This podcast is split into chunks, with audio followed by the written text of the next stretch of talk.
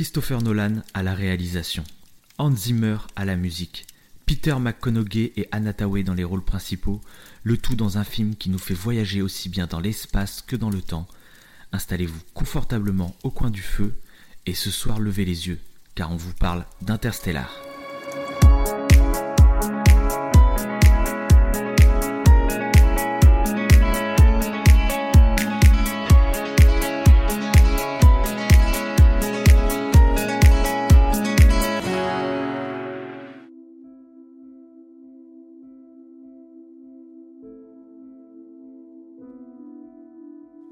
Disons que nous sommes, par définition, des êtres capables d'atteindre l'impossible.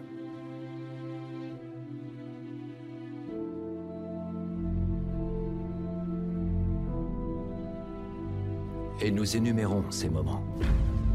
Le premier dans l'histoire à franchir le mur du son. Ces moments où nous avons osé viser plus haut, forcer des barrières, toucher les étoiles. Géminis 6, feu vert. Faire de l'inconnu du connu. Un bond de géant pour l'humanité. Ces prouesses font notre plus grande fierté. Qui a enflammé l'imagination de toute une génération. Mais nous avons perdu tout ça. Qui rentre au port pour la dernière fois. Ou peut-être avons-nous tout simplement oublié que nous restons des pionniers et que nous ne sommes qu'au début. Que nos plus grandes prouesses ne peuvent pas être derrière nous. Car notre destin s'étend au-dessus de nous.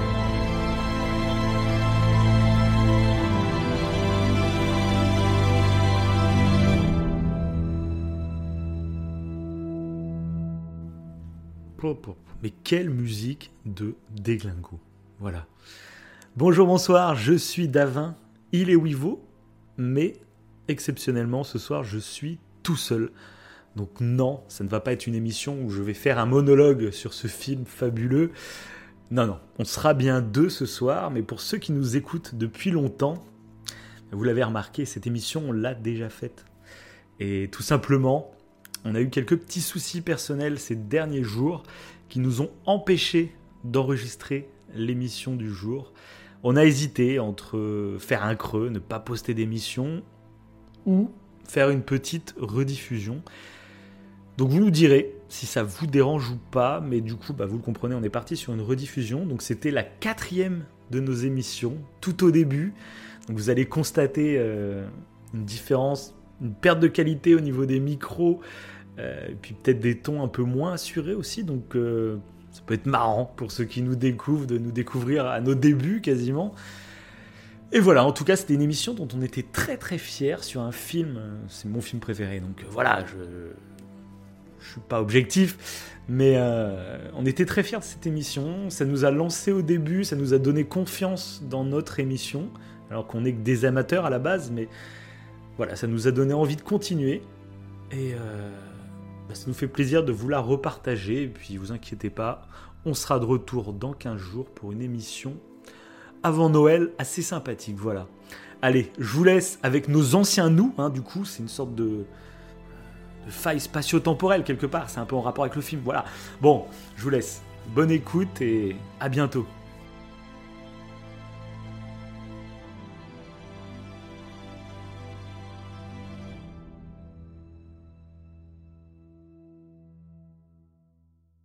Alors bonjour à tous, donc je vais commencer par mes trois points, effectivement.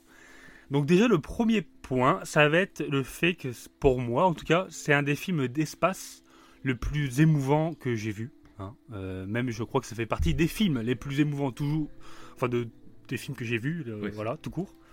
Euh, sans parler d'espace. Donc euh, par rapport au jeu d'acteur, par rapport à la musique de Hans Zimmer, donc euh, enfin j'ai trouvé ça génial. Après, en deuxième point, euh, le fait que ça soit un film de science-fiction, mais qui s'inspire au plus près de la science euh, actuelle. Donc euh, du fait que ce soit près de la au plus près de la relativité générale, au plus près de plein de choses qu'on va bah, débriefer tout à, tout à l'heure. Donc Ouais, c'est ça, ouais, qui, qui est fait en crédibilité scientifique. Ouais, si voilà. tout- Il y a beaucoup de choses qui sont des interprétations. Oui, tout c'est à fait. ouais. il y a un fond euh, réfléchi, quoi. C'est pas des idées qui sont lancées au hasard. Et même si ça peut surprendre certaines personnes, euh, Oui, bah en ça plus, mal ça dans ce film. ça te pousse justement à t'intéresser à la science. Même si Ah, tout n'est pas, Bah, ça- tout n'est pas parfait, ça te pousse à. J'en parlerai dans mes trois points justement de ce point précis. Ok. Et après, du coup, en troisième point, le fait que le scénario, moi, je le trouve brillant parce qu'il y a plein de rebondissements et euh, voilà, ça m'a plu quoi. Puis euh, l'histoire du père et de ses enfants, euh, ça fait, c'est aussi touchant. Enfin, c'est ça qui a, qui m'a touché, je pense autant aussi. C'est cette histoire de famille et, et le fait que ça, parle de d'une grosse épopée. euh, Ouais, ouais, ouais. Une, une odyssée humaine euh, complètement dingue, mais en même temps, qui est cette, cette histoire de famille qui rend le truc vachement humain. C'est vrai que c'est. Ouais, c'est ça, c'est ça. Donc voilà, ça, ça sera, c'est mes trois points. Et ben alors moi, je vais faire mes trois points. Ouais. Et pour une fois, ça va être un petit peu différent de d'habitude. Euh, parce que ça va pas être 3 points en fait. Ça Ah. va être euh, 12 points. un gros point, un gros point Ah, global. Ok. Et en fait, bah moi, tout simplement, ce film, euh, euh, je pense que c'est mon film préféré. Et, et des fois, je trouve que voilà, il y a des œuvres de fiction, que ce soit littéraire, même jeux vidéo, film, tout ça. Mhm. Il y a des œuvres qui, qui te marquent, qui, qui créent quelque chose en toi, et même, je dirais, qui changent ta vie. Ouais. Et ce film, clairement, euh, bah, il a changé la mienne. Parce qu'avant, euh, je m'intéressais pas forcément, enfin, un petit peu comme tout le monde, mais pas forcément à la science, pas forcément à, l'espace, etc.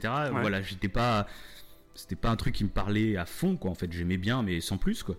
Et à partir de ce film-là, donc euh, je l'avais pas vu au cinéma et je le regrette, mais à partir de ce film-là, bah, je me suis pris de passion pour euh, la science, pour l'espace, pour tout ça. Et depuis, bah, je me suis vraiment documenté, renseigné aussi bien que je pouvais. Et ce film, ça a vraiment été une sorte de tournant quoi, dans, dans ma vie, quoi, je peux le dire. Quoi. C'est... Alors euh, voilà, ça peut paraître ridicule qu'un film te fasse basculer comme ça, mais moi, ce Ah, film, mais je suis, clair et je net. suis totalement d'accord avec toi. Moi, il m'a, il m'a complètement, enfin, il a, il a changé une partie de ma vie, je pense. Je serais pas le même euh, s'il n'y avait pas eu ce film, tu vois. Ouais, ouais. Alors peut-être qu'un autre film euh, m'aurait poussé à m'intéresser à ça, mais là, bah, ce qui se passe, c'est que ce film, euh, c'est ce film qui m'a fait Bah euh, oui, mais fa- changer, quoi. je suis totalement d'accord avec toi parce qu'en fait, ce que tu dis là, c'est exactement ce que j'ai vécu moi aussi. Euh, Ouais. En plus, j'avais vu, je l'avais pas vu en même temps que toi. Je, l'avais vu un petit peu après, je sais plus.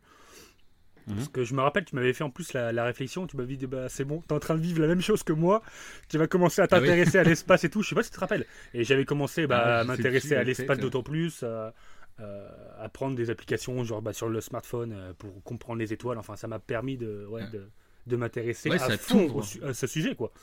Et à, Ouais, c'est ça exactement. à la, oui, bah, en fait, tu tu t'intéresses au ciel et du coup à la science et du coup à plein de choses. Et euh, non, ouais, ce film pour ça, il est, ouais, c'est- ça a fait un, c'est un petit, euh, un petit pré- précurseur de, de la culture Ouais, mais ça te scientifique. donne envie, et c'est c'est ça que je trouve qui est bien dans les œuvres de fiction, c'est quand ça te pousse derrière à t'intéresser à des sujets en Mhm. fait, que Ouais, ouais, t'aurais pas abordé à la suite.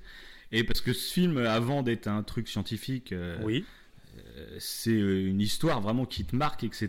Et justement, c'est cette histoire qui te marque, qui te fait après euh, essayer d'aller voir plus loin, essayer de gratter. Bah Oui, alors ça, ça veut dire quoi? Parce que la première fois que j'ai vu le film, je vais pas faire le genre l'intello qui avait tout compris. euh, ouais, on est bien, voilà. Ah bon Ah, Euh, Moi, j'avais tout film- compris. J'avais tout compris de suite. Ah. J'imagine. Ouais.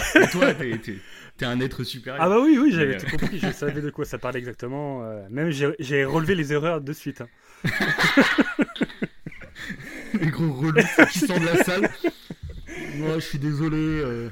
Le mec qui se prend pour un astrophysicien. tu- Non, moi, moi, quand je suis sorti, alors j'ai du mal à me souvenir de, vraiment de mes, Ouais. mes sensations. Je sais que j'avais été vachement touché euh, par l'histoire. Mais c'est vrai qu'après, tu te dis, ouais, mais ça, c'est peut-être un peu tiré par les cheveux. Ça, c'est un peu. Et alors, tiré par les cheveux, je trouve c'est très négatif en fait. Parce qu'il y a des trucs, c'est des interprétations. euh, on peut dire que c'est tiré par les cheveux parce que ça reste des interprétations, ça reste des théories. Mais quand on se renseigne bien, eh ben, c'est pas si tiré par les cheveux. Mm. C'est sûrement pas probable. C'est sûrement pas comme ça, genre le trou de verre ou alors ce qui se passe Oui. à la toute fin. Oui. a priori, c'est pas ça, c'est quasiment impossible. C'est même euh, quasiment sûr que c'est impossible. Mais il y a ce côté un peu euh, on n'en est pas sûr.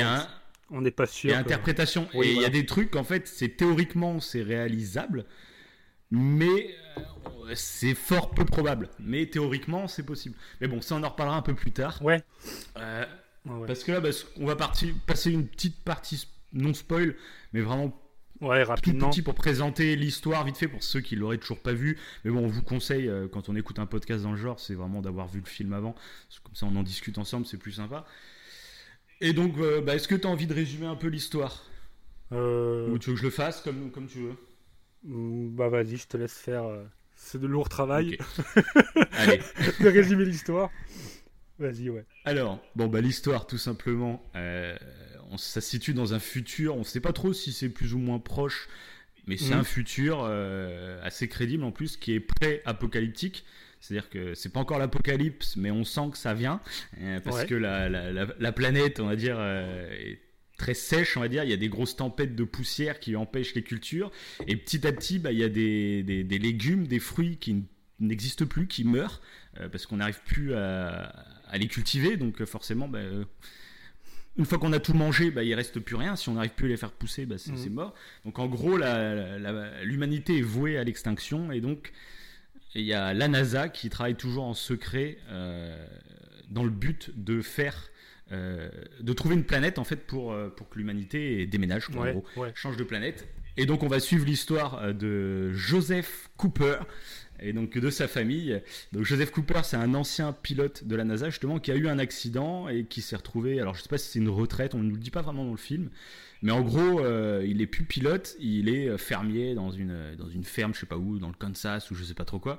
Et euh, et par euh, le scénario va se retrouver à, à, retourner en contact avec la NASA pour partir dans cette expédition euh, dans l'espace mm. à la recherche d'une nouvelle planète pour que l'humanité puisse, euh, puisse y vivre.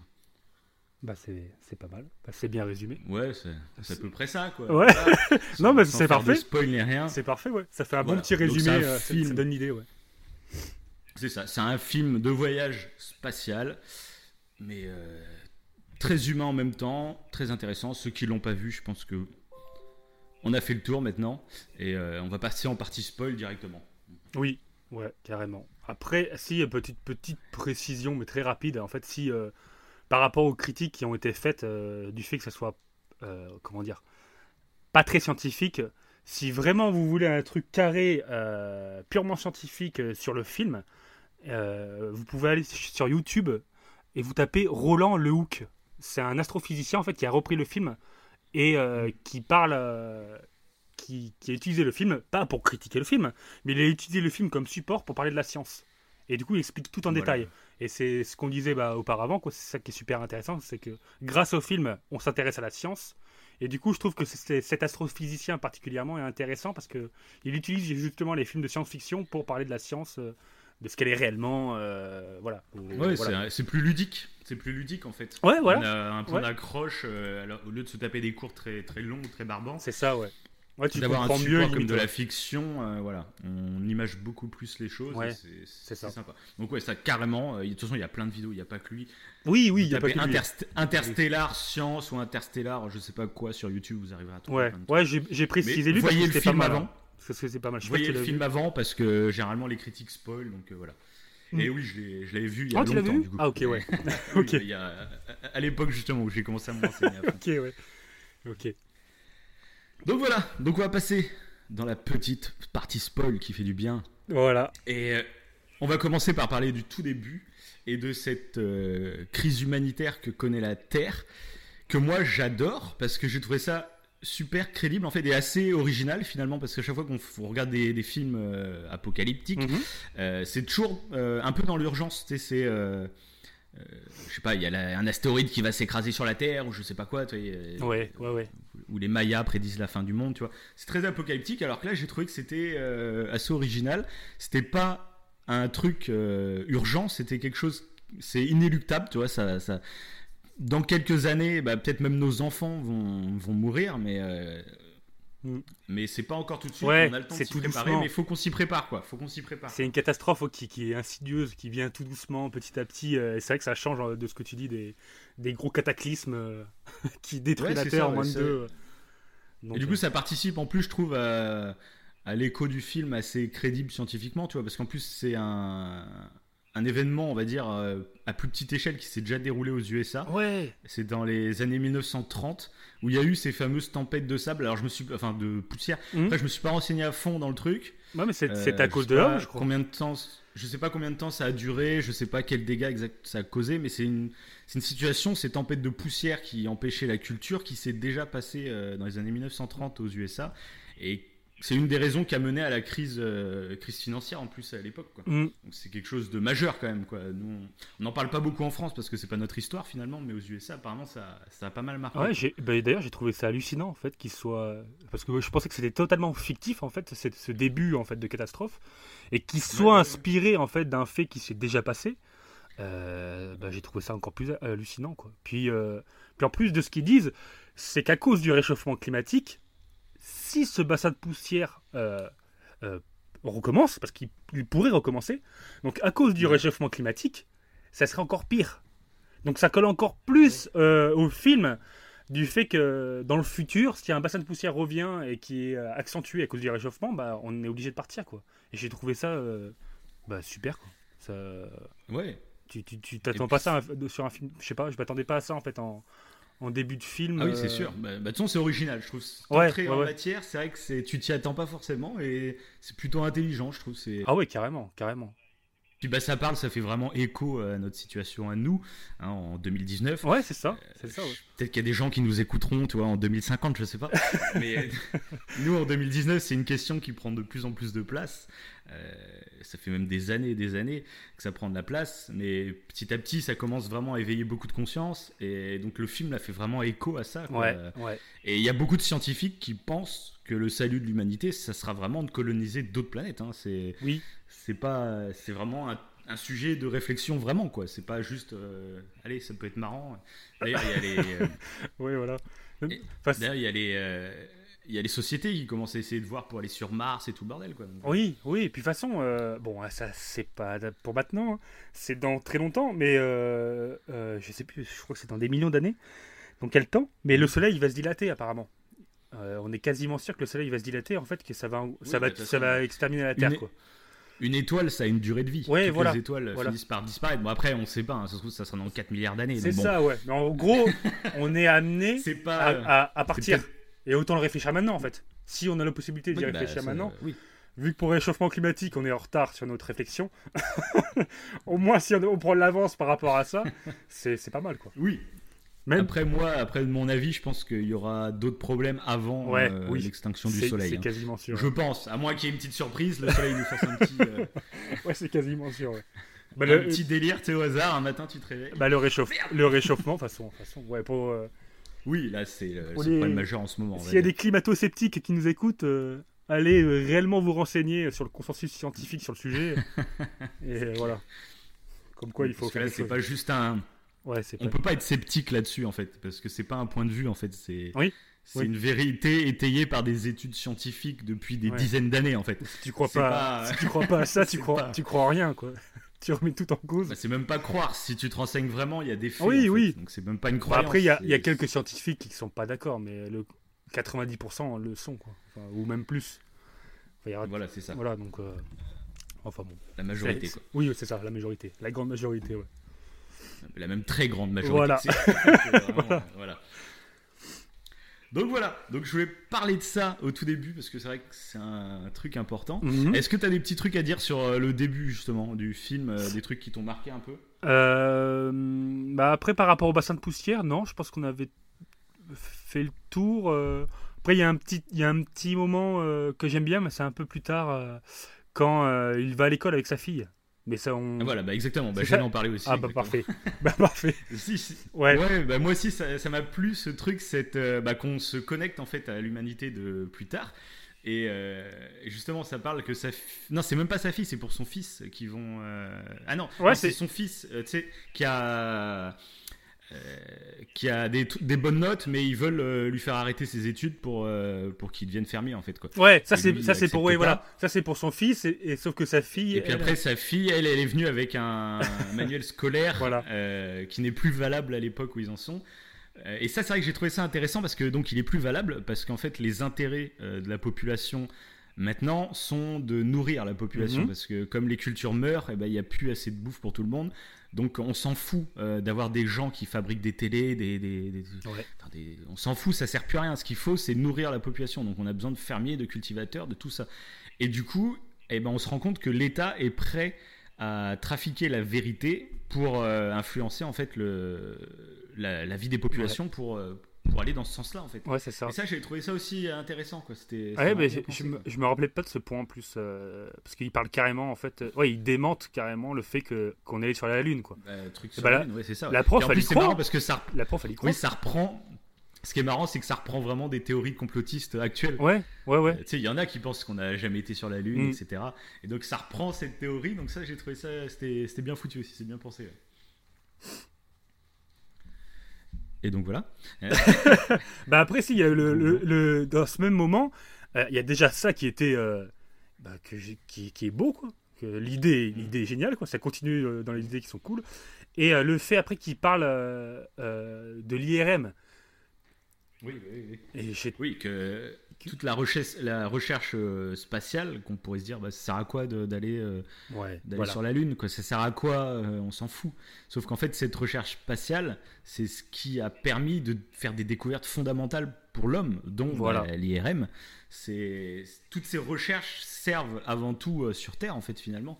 Et il y a plein de trucs. Ça, je vous laisserai vous renseigner là-dessus, mais taper euh, les découvertes euh, faites grâce à la recherche spatiale ou même à la science. Oui, bah, l'IRM, c'est grâce à la physique quantique, je crois même. C'est euh, lié à la science, quoi, mais c'est hallucinant. C'est hallucinant. Et là, là ouais, il le précise, en fait, le, il s'énerve carrément contre la, la, prof, quoi, le, le père.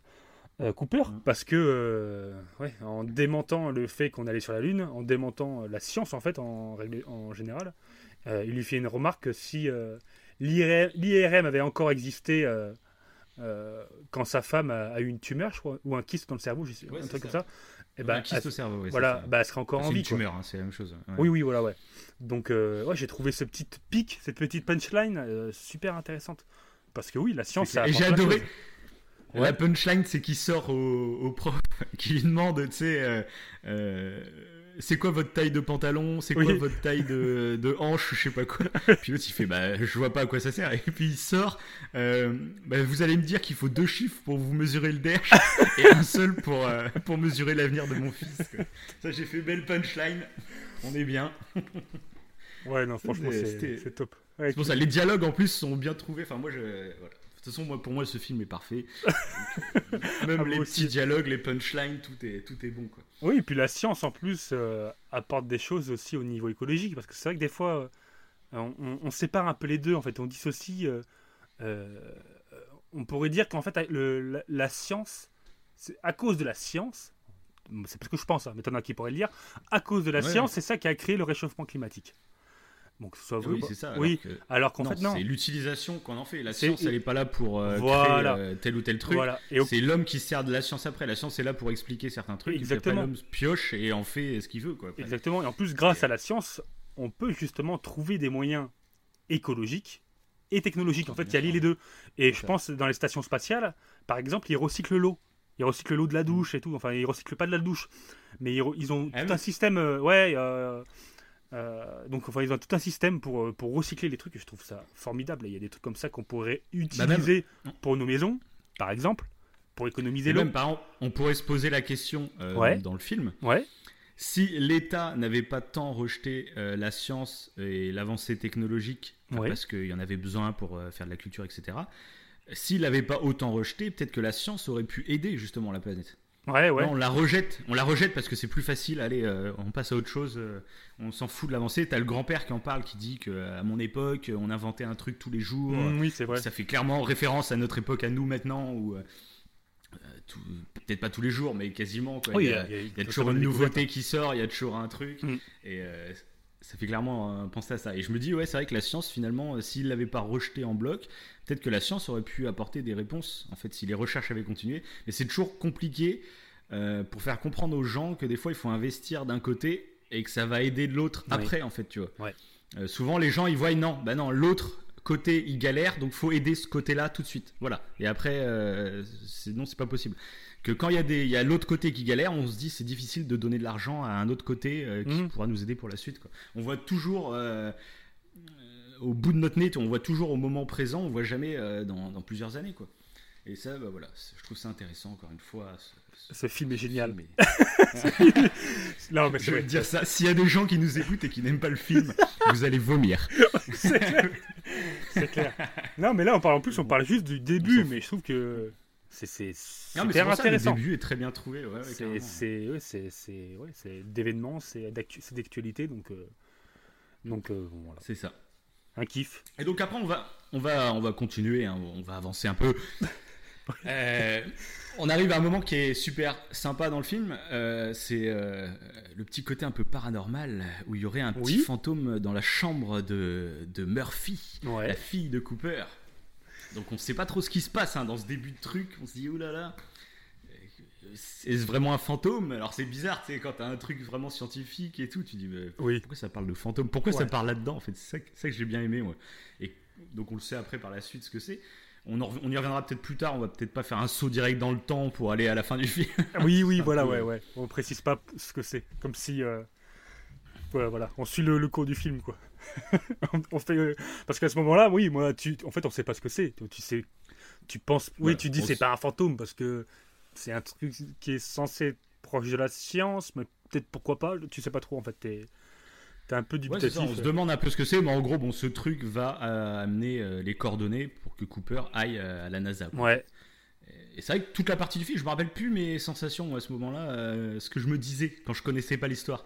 Je me rappelle plus trop ce que je me disais, quoi. C'est bizarre que ça parle Bah, de fantômes, mais bon, c'est vrai que j'ai. Ouais, t'as plus. as, l'impression que c'est. Ouais, mais, euh, je me sais plus, ouais. Parce que demande, t'as t'as l'impression que c'est une entité, pas un fantôme, mais. Je crois que j'avais pensé à un extraterrestre, moi, mais. Mais je, je sais plus, je sais plus. je- Ah je me rappelle plus. Je sais plus, disais, franchement. ouais, ça fait un petit moment maintenant, donc je sais plus. ouais. Mais c'est là, c'est intéressant du fait aussi que Cooper, du coup, il, il nie un peu ça.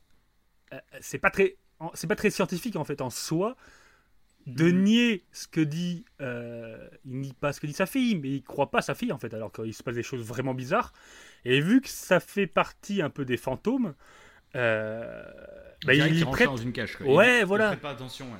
il Mhm. y prête pas du, ouais, voilà. Et, euh, et c'est vrai que c'est intéressant ce côté-là qu'ils ont montré en fait euh, par ce passage-là. Ouais, ce côté-là, quand tu as des certitudes, oui, qui sont peut-être avérées, ces certitudes, peut-être que tu te refermes un peu sur tes certitudes. Ouais, c'est ça. se peut aussi. C'est ça. T'es pas ouvert à d'autres trucs et tu préfères direct fermer la porte euh, avant de réfléchir à des choses.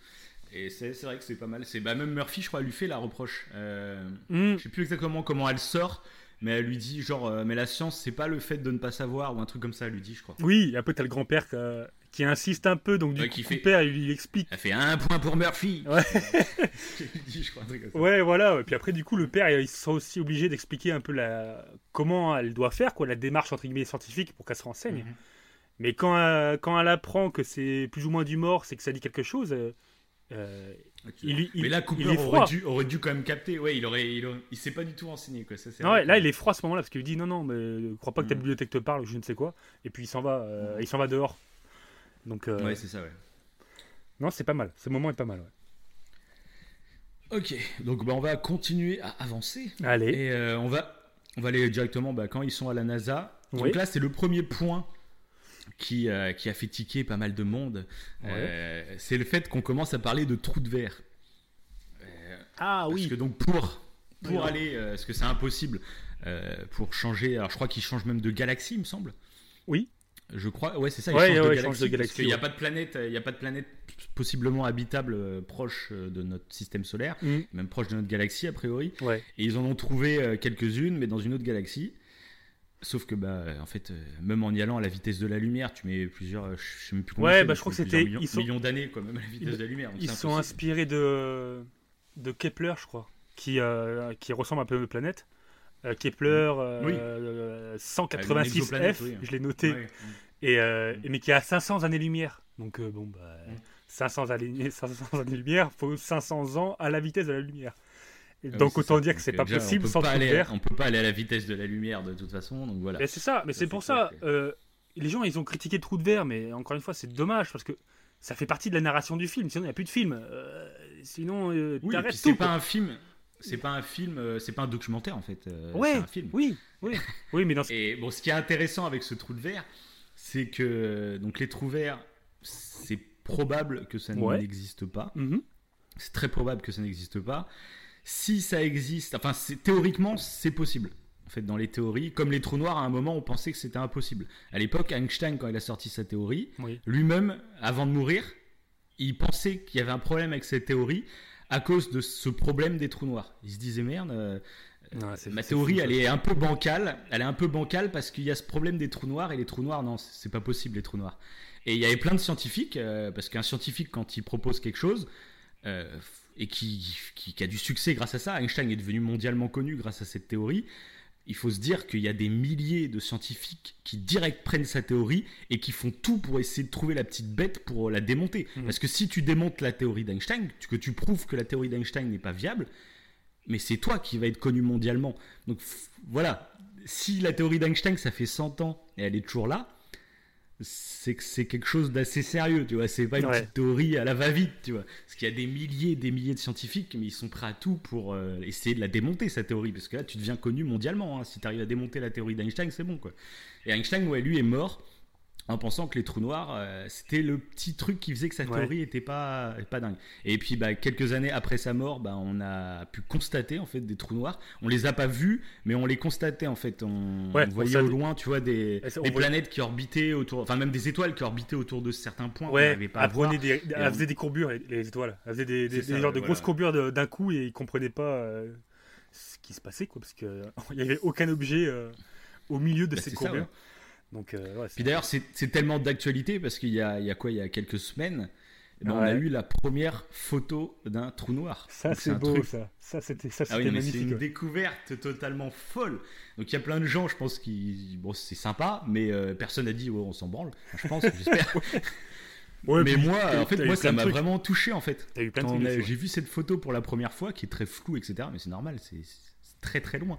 Et, euh, mais c'est une photo d'un trou noir, quoi. C'est-à-dire que c'est une photo euh, d'une courbure de l'espace-temps. Enfin, c'est dingue. Mais ils l'ont, ils l'ont, ils l'ont modélisé, ouais. Après, euh, en fait, ils ont, euh, euh, parce que du coup, il y avait plein de télescopes en fait qui, qui ont visé. bon, je vulgarise évidemment.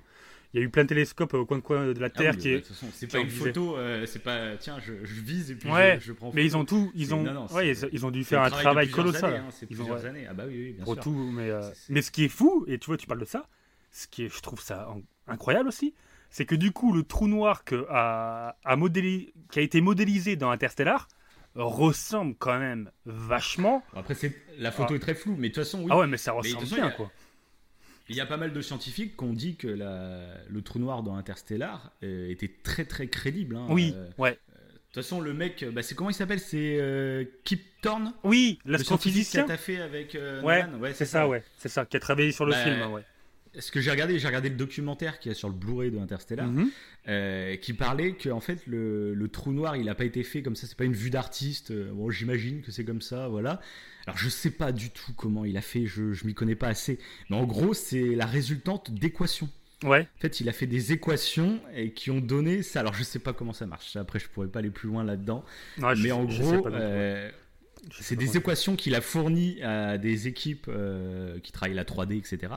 Et à partir d'équations, en fait, ce, ce- ce trou noir, il a été fait à partir d'équations, quoi. Mm. Et, et a priori, il est vraiment très réaliste, Ouais. très crédible, en fait. Ouais, ouais. Euh, voilà. Et en plus, bah, la photo, Bah, moi, quand j'ai vu on la voit photo. la, la même courbure autour. Ouais, c'est ça, bah, c'est ça. euh, ça qui est assez fort, quoi. Ça m'a fait penser direct au film. Ça m'a fait penser direct au film. Après, euh, Kip, Kip Thorne, dans, le, dans, le- dans ce documentaire là que, que j'ai vu aussi, là, qui est génial, hein, si vous avez l'occasion de le Mhm. voir, euh, franchement, il est... après le film évidemment, euh, Mhm. Il dit que c'est la première fois que ça a été modélisé Mais apparemment, il y aurait deux euh, astrophysiciens français qui avaient déjà modélisé le trou noir. Alors, ça n'a pas été fait dans un film. Là, dans le film, c'est vraiment magnifique. Non, je crois que c'est. Oui, oui, je pense que non, euh, c'est la première fois qu'on le voit au cinéma. Ouais, d'accord, ok, c'est ça. Euh, Il y avait déjà eu des représentations, trucs Mais comme ça. d'accord. Mais là, c'est la première fois qu'on le voit au cinéma, aussi, d'accord, Au cinéma, c'est la première fois en fait, aussi grandiose. c'est vrai que c'est ouais, c'est magnifique. hein. Il est magnifique. Et donc tout ça, bon, pour en revenir à ce fameux trou de verre, Oui. euh, théoriquement, donc le trou de verre, c'est un peu comme les trous noirs à l'époque. Théoriquement, c'est probable, enfin, ça, théoriquement, c'est possible. Mais on n'a jamais, pour le coup, par rapport aux trous noirs qu'on a avant de les prendre en photo, bah, on avait carrément, enfin, Mhm. il y avait des observations faites en fait. On voyait l'influence des trous noirs sur sur euh, la galaxie, quoi. Ouais. Que les trous de verre, on n'a jamais rien trouvé. Et pareil, hein, il y a des milliers et des milliers de scientifiques. Le premier qui va trouver un trou noir, voilà. Tout le monde le cherche, tu vois. Mhm. Un trou de verre. Ouais, tout- ouais. Et, euh, et en plus, euh, en se renseignant un peu sur les trous de verre, euh, déjà, c'est peu probable que ça existe. Mais en plus, c'est encore moins probable que ça, ça ait la taille d'un vaisseau, que tu puisses passer avec ton vaisseau dedans et tout Oui, le bordel. tu vois. oui, si ça existait, ouais, voilà. Il y a cette petite notion-là, tu peux pas rentrer dedans avec le vaisseau.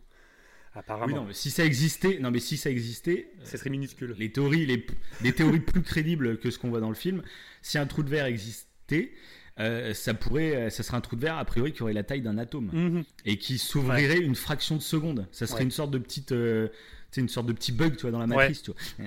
Un petit trou de verre Ouais, qui se crée, ça. on sait pas, on sait pas pourquoi il se crée, euh, on n'en sait rien pour le moment. Et voilà, on le saura peut-être un jour, mais pour le moment, on n'en sait rien.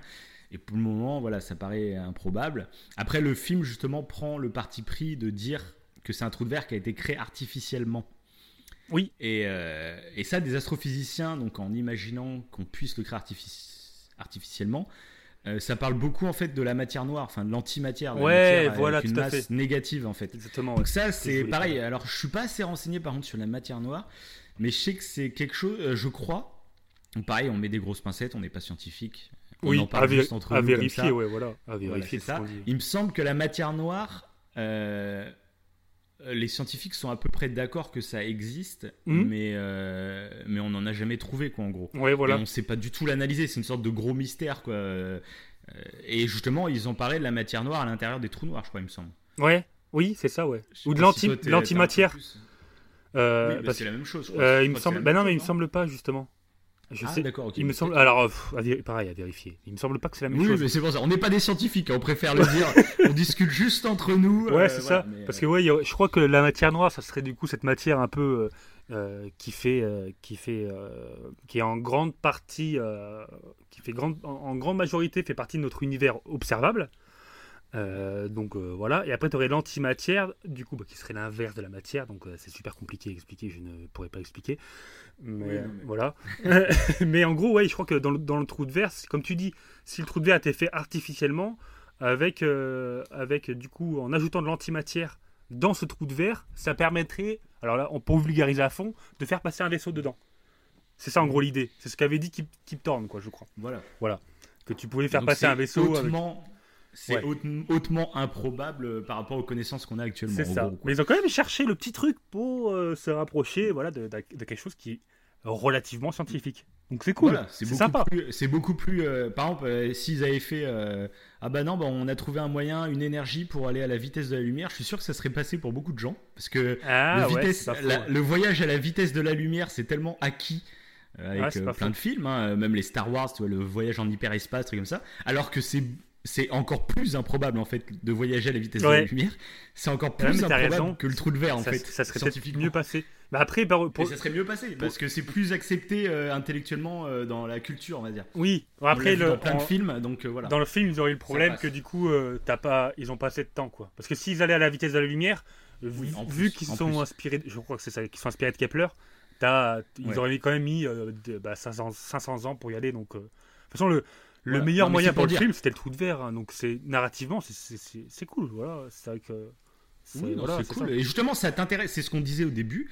C'est que c'est un film qui te pousse à t'intéresser aux choses. Et justement, Ouais. moi, quand la première fois que j'ai vu le film et que j'ai vu Trou de verre, j'avais déjà entendu Trou de verre comme ça, mais je savais pas vraiment ce que c'était en fait. un Mmh, trou de avec verre. la petite Il explication. explique- il explique déjà un peu dans le film Mhm. le, le concept en gros du trou de verre. Mais après, du coup, c'est là que je me suis renseigné un peu plus sur les trous de verre, etc. Et c'est ça qui est bien dans ce film, c'est faut pas le prendre comme un documentaire, faut le prendre comme une histoire qui s'inspire de théories euh, et de vérités scientifiques. Ouais. Et après, euh, après, vous vous voilà, c'est renseignez. pas un documentaire, c'est pas un documentaire. Faut pas que tu prennes pour acquis tout ce qu'il y a dans le film. Ouais, c'est ça. normal, quoi. Non, mais après, ça te pousse à te renseigner, c'est ça qui est, qui est cool, quoi. Parce que c'est vrai que comme toi, c'est le trou de verre, j'en avais entendu parler, je savais même pas si c'était vrai ou pas. Je... Bah, moi, à la fin du film, c'est j'étais perdu, hein, clairement. La première fois que je l'ai vu, euh, Bah. Euh, je me suis dit, mais attends, c'est quoi C'est les, les extraterrestres, les machins et tout Bon, on, va, on va- on va y venir. Mais, euh, Mhm. mais du coup, ça, ce qui fait aussi, peut-être, c'est ça c'est que le fait que ça soit compliqué, et ben du coup, tu te dis, bon, je vais aller me renseigner peut-être pour comprendre un peu mieux. Et du coup, en fait, tu te rends compte que c'est scientifique. Et du coup, c'est là que tu, te- tu commences à te, te renseigner sur la science, etc. Donc, euh, Oui, bah, ouais, mais de toute façon, euh, oui, oui. C'est une belle chose. C'est que ça pousse vraiment à s'informer. Et puis il y en a plein, je pense, qu'on préférait critiquer le film qu'aller se renseigner, en fait. tu vois. Genre, euh, Oui. oh, euh, c'est improbable, allez, à dégager. ouais, ouais, c'est vrai. s'en fiche. C'est vrai, ouais. ouais, ouais. Donc, euh, sans partie, parler de cette partie euh, scientifique, mais déjà la partie artistique, moi que j'ai adoré à ce moment-là, euh, l'immensité du, euh, de la planète Saturne, qui est juste à côté. Tu vois le tout petit point blanc sur l'écran, c'est magnifique. Quoi. Tu Mhm. vois un tout petit point blanc, c'est. euh, moi, je trouve artistiquement même c'est beau, quoi. C'est immense, c'est j'adore. C'est Ouais, bien, puis, en plus, euh, par rapport aux effets spéciaux, je le place là parce que j'y pense. Euh, les acteurs, en fait, quand ils étaient dans le, dans le vaisseau, qu'ils ont modélisé en, en vrai, quoi, ils, ont, fait- ils ont fait un vrai vaisseau euh, pour les biens du tournage, euh, ils n'ont pas rajouté en fait les, les planètes et tout, ils l'ont pas rajouté après, euh, en post-prod. Ça a été fait en même temps. Donc en fait, les acteurs, quand ils étaient dans leur vaisseau, ils avaient vraiment l'image, bah, soit du trou noir, soit de Saturne et tout. Ouais, ça, ça Et c'est- plus, excellent. Et euh, bah, oui, l'actrice, euh, euh, son le docteur, euh, oh, comment elle s'appelle?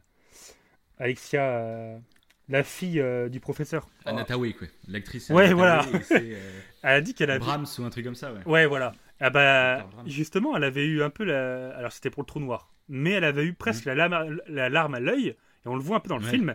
Mais pour elle, c'était Mhm. presque vrai. Elle a trouvé ça incroyable en fait de d'avoir cette modélisation Ouais, en gros, mais c'est vrai que ça doit être, ça doit être C'est géant. C'est vrai que pour l'immersion, pour les acteurs, ça va être ouf. Ouais, parce que voilà, par rapport à avoir des vieux, des vieux fonds verts, les vitres, c'est des fonds verts, tu fais bon. Excellent. Excellent, là. Donc non, c'est Bon, pas mal. hein. Ça, c'est clair, ça participe au truc.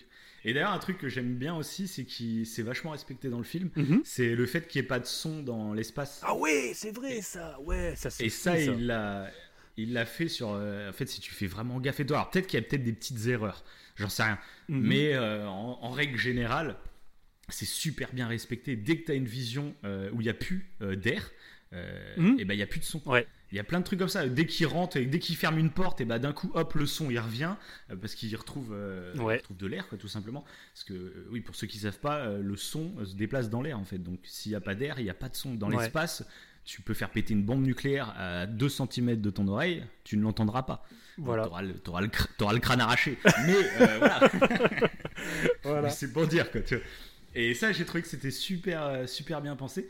Et il me semble parce qu'il y avait euh, comment il euh, Gravity qui était sorti quelques mois avant. Oui. Et euh, Gravity justement euh, n'avait pas respecté, il me semble ça. Alors après, euh, j'ai pas revu Gravity depuis longtemps. Ouais, moi non plus. il me semble que Gravity n'avait pas respecté totalement ça pour des pour des, des, des histoires de narration en fait pour que ça donne mieux euh, voilà Parce que Ouais, bah, Gravity Gra- ça se passe beaucoup euh, en dehors de Gravity ça, ça se passe beaucoup en dehors de la station tu sais souvent ils sont Ouais. dehors etc donc si c'était un film muet tout le long bon ça serait un peu un peu relou Bah, Mais, euh, euh, mais Gravity d'ailleurs, euh, qui, euh, qui paraît moins, enfin, qui, qui semble moins fantastique que, euh, Mhm. que dire. Interstellar. ils ont pris plus de liberté finalement Ouais, et ben en fait, ouais, ils sont, ils sont plus incohérents si on veut s'approcher de la science. Donc, euh, bon, bon. Mais euh, ouais, ça, ce petit point là que tu dis là, euh, je trouve que ça, ça participe à l'émotion en fait. Parce que même Oui, quand, clair. quand, quand ils sont dans le vaisseau, t'as quand même Mhm. un silence assez pesant et t'entends que leur oui voix. ça Et c'est, là que tu te rends compte qu'il y a le vide autour d'eux quoi Ouais. ils sont euh, et ça Ils sont euh, tout seuls au milieu de rien, quoi. C'est ça, ça qui est ouf. Et même il y a le, je sais plus comment il s'appelle. euh, Oui. euh, L'acteur, tu sais, qui Je- dit qu'il a peur à un moment. Ouais, a juste je vois de quoi tu parles. truc, Euh, Et que l'autre, euh, bah, Cooper lui met des oreillettes avec, Avec avec, un tempête. d'orage, quoi. Ouais, voilà. ouais. se rappelle, parce que c'est vrai que ça doit être. Oui, parce qu'il a peur. Il dit Je, je commence Mhm. à en avoir marre Enfin, ouais, il a, il a à moitié peur il dit Bah, qu'il commence à en avoir marre. Je suis entouré de c'est métal et il y a, il y a la mort quasiment à des milliers de kilomètres autour de nous. Et du coup, ouais, c'est Cooper qui lui passe son MP3 avec le bruit de la C'est tempête. vrai que ça mais tu sais, c'est- hein. ces moments, C'est- ça me donne des frissons. Quand, Ouais, euh, clair, quand, euh, ouais, quand, quand il lui passe euh, le MP3, le MP3 et que t'entends hein, la tempête alors que bah, t'avais tout silence en fait auparavant, ça m'a donné D'un coup, t'entends la pluie, la tempête, et puis tu vois la, pla- la planète Saturne et tout. Enfin, ouais, j'ai trouvé ça magnifique ce truc. Ouais. Et un truc aussi, je sais pas si t'as remarqué dans la, dans la, la réalisation, euh, c'est qu'en fait, Nolan, il arrête pas de varier entre les plans euh, larges et les plans avec des bandes. Je sais pas si t'as fait gaffe à ça. Ah Alors, euh, ouais, j'ai. En fait, des fois, il y a des bandes, genre 16 Oui. neuvième, toi, il y a les bandes noires sur Oui, les tout à fait, ouais. Des fois, il n'y a pas. Et en fait, bah, si tu remarques bien, et bah, toutes les scènes où il y a des bandes, en fait, c'est quand ils sont à l'intérieur de quelque chose, genre à l'intérieur de la baraque, à l'intérieur du vaisseau, etc. Il y a les bandes. D'accord. Et dès, et dès qu'on est dehors, donc en dehors de la maison, dans l'espace, etc., et ben là, on est en, grand écran. Quoi. Ok, ouais. Pour, euh, moi, je trouve ça cool parce que ça participe au fait que quand t'es à l'intérieur, bah, t'es confiné, tu vois. Mhm. T'es confiné, même l'écran est plus petit, du coup. Et dès que t'es à l'extérieur, bah là, ça s'étend et c'est magnifique. Et apparemment, ce film, quand tu le, tu le regardais à l'époque euh, sur un cinéma IMAX, Ouais. euh, apparemment, c'était la folie, quoi. C'était magnifique et tu saisissais encore plus Oh ce, là là. ce changement de. Et bah, euh, d'ailleurs, il était en 3D au cinéma ou, ou pas? Tu sais ça? Non, non, non. Non? Il était Non, pas en Nolan, 3D il fait pas ses films. Il fait pas ses films Ah ouais? en 3D, Nolan. Ouais. Ah oui, il a Non, fait jamais en ouais. 3D Ok, ouais, d'accord. Bah, il tourne même en pellicule. hein. Il tourne en ah pellicule. ouais, ok, il, ouais. est, il, est, il est toujours pas en numérique. Lui, c'est un gros défenseur de la pellicule, etc. D'accord. Donc, euh, donc voilà. Et ah si, un petit truc, on parlait d'émotion, on a, il y a le petit moment d'émotion en fait que- qu'on a un peu passé, c'est quand, bah, quand il quitte, quand, euh, bah, quand il Ah, part dans l'espace. fille, Bah oui, bien sûr. Ah moi Ouais, ça, bah, me- ça me fait, moment, il est tellement fort. ah c'est fou. Avec la musique de Hans Ouais. Zimmer. Ah ouais, mais grave. C'est qu'on n'a même pas encore parlé de la musique de Hans Zimmer. Bah, c'est la ça. musique de Hans Zimmer. Entre les silences et la musique d'Hans Zimmer qui est totalement fabuleuse pour ce qui film. monte petit à petit, Ouais, qui monte. Et puis après, t'as le déclenchement, le 10, enfin 10, 9, Ouais. 8. Enfin, c'est ouf, quoi. C'est génial. Ah, c'est rien que, rien que qu'on l'évoque, ça me donne des frissons. Ouais, mais c'est ça. ça Ah le des moment, moi, il me donne envie de chialer. Quand il, quand, en plus, il y a un moment, euh, tu sais, il vérifie si sa fille est cachée à côté du siège. Oui, parce qu'elle s'était cachée avant, dans la scène d'avant. ouais, Oui, ça. bah pour aller à- quand ils vont au tout début en fait vers la, la la NASA. NASA. Ouais, Mm. voilà. Et non, ce moment il est, il est ultra émouvant. On peut pas dire que c'est pas émouvant. C'est pas possible. Pour ceux qui ont dit que c'était pas émouvant, non, je- c'est pas possible. Ou sinon, je suis un grand sensible. Je suis un grand. Non, mais je pense Ouais, pas. je pense pas. que mais ce film, c'est super ce touchant. film, il a fait chialer beaucoup de monde, je pense. Ah ouais, non. ouais. Parce que là, c'est un truc de ouf. quoi. Mais ouais, oui, c'est vrai que j'ai oublié de parler de cette scène, mais qui est complètement dingue. C'est Mm. vrai que Ah, niveau émotion, elle est, elle est folle. Elle est folle. ouais. c'est ça. C'est ça. Et puis qui se détache. euh, Et puis c'est là aussi que le Mm. son se coupe, du coup. Ouais, Ils arrivent en orbite, en orbite autour de la Terre. ouais. Et euh, qui décroche le dernier truc. Et ça fait- Bah oui, bah, d'ailleurs, ça m'a fait tellement bizarre. je, je croyais que c'était ma barre de son, moi. Je suis mince. Mm.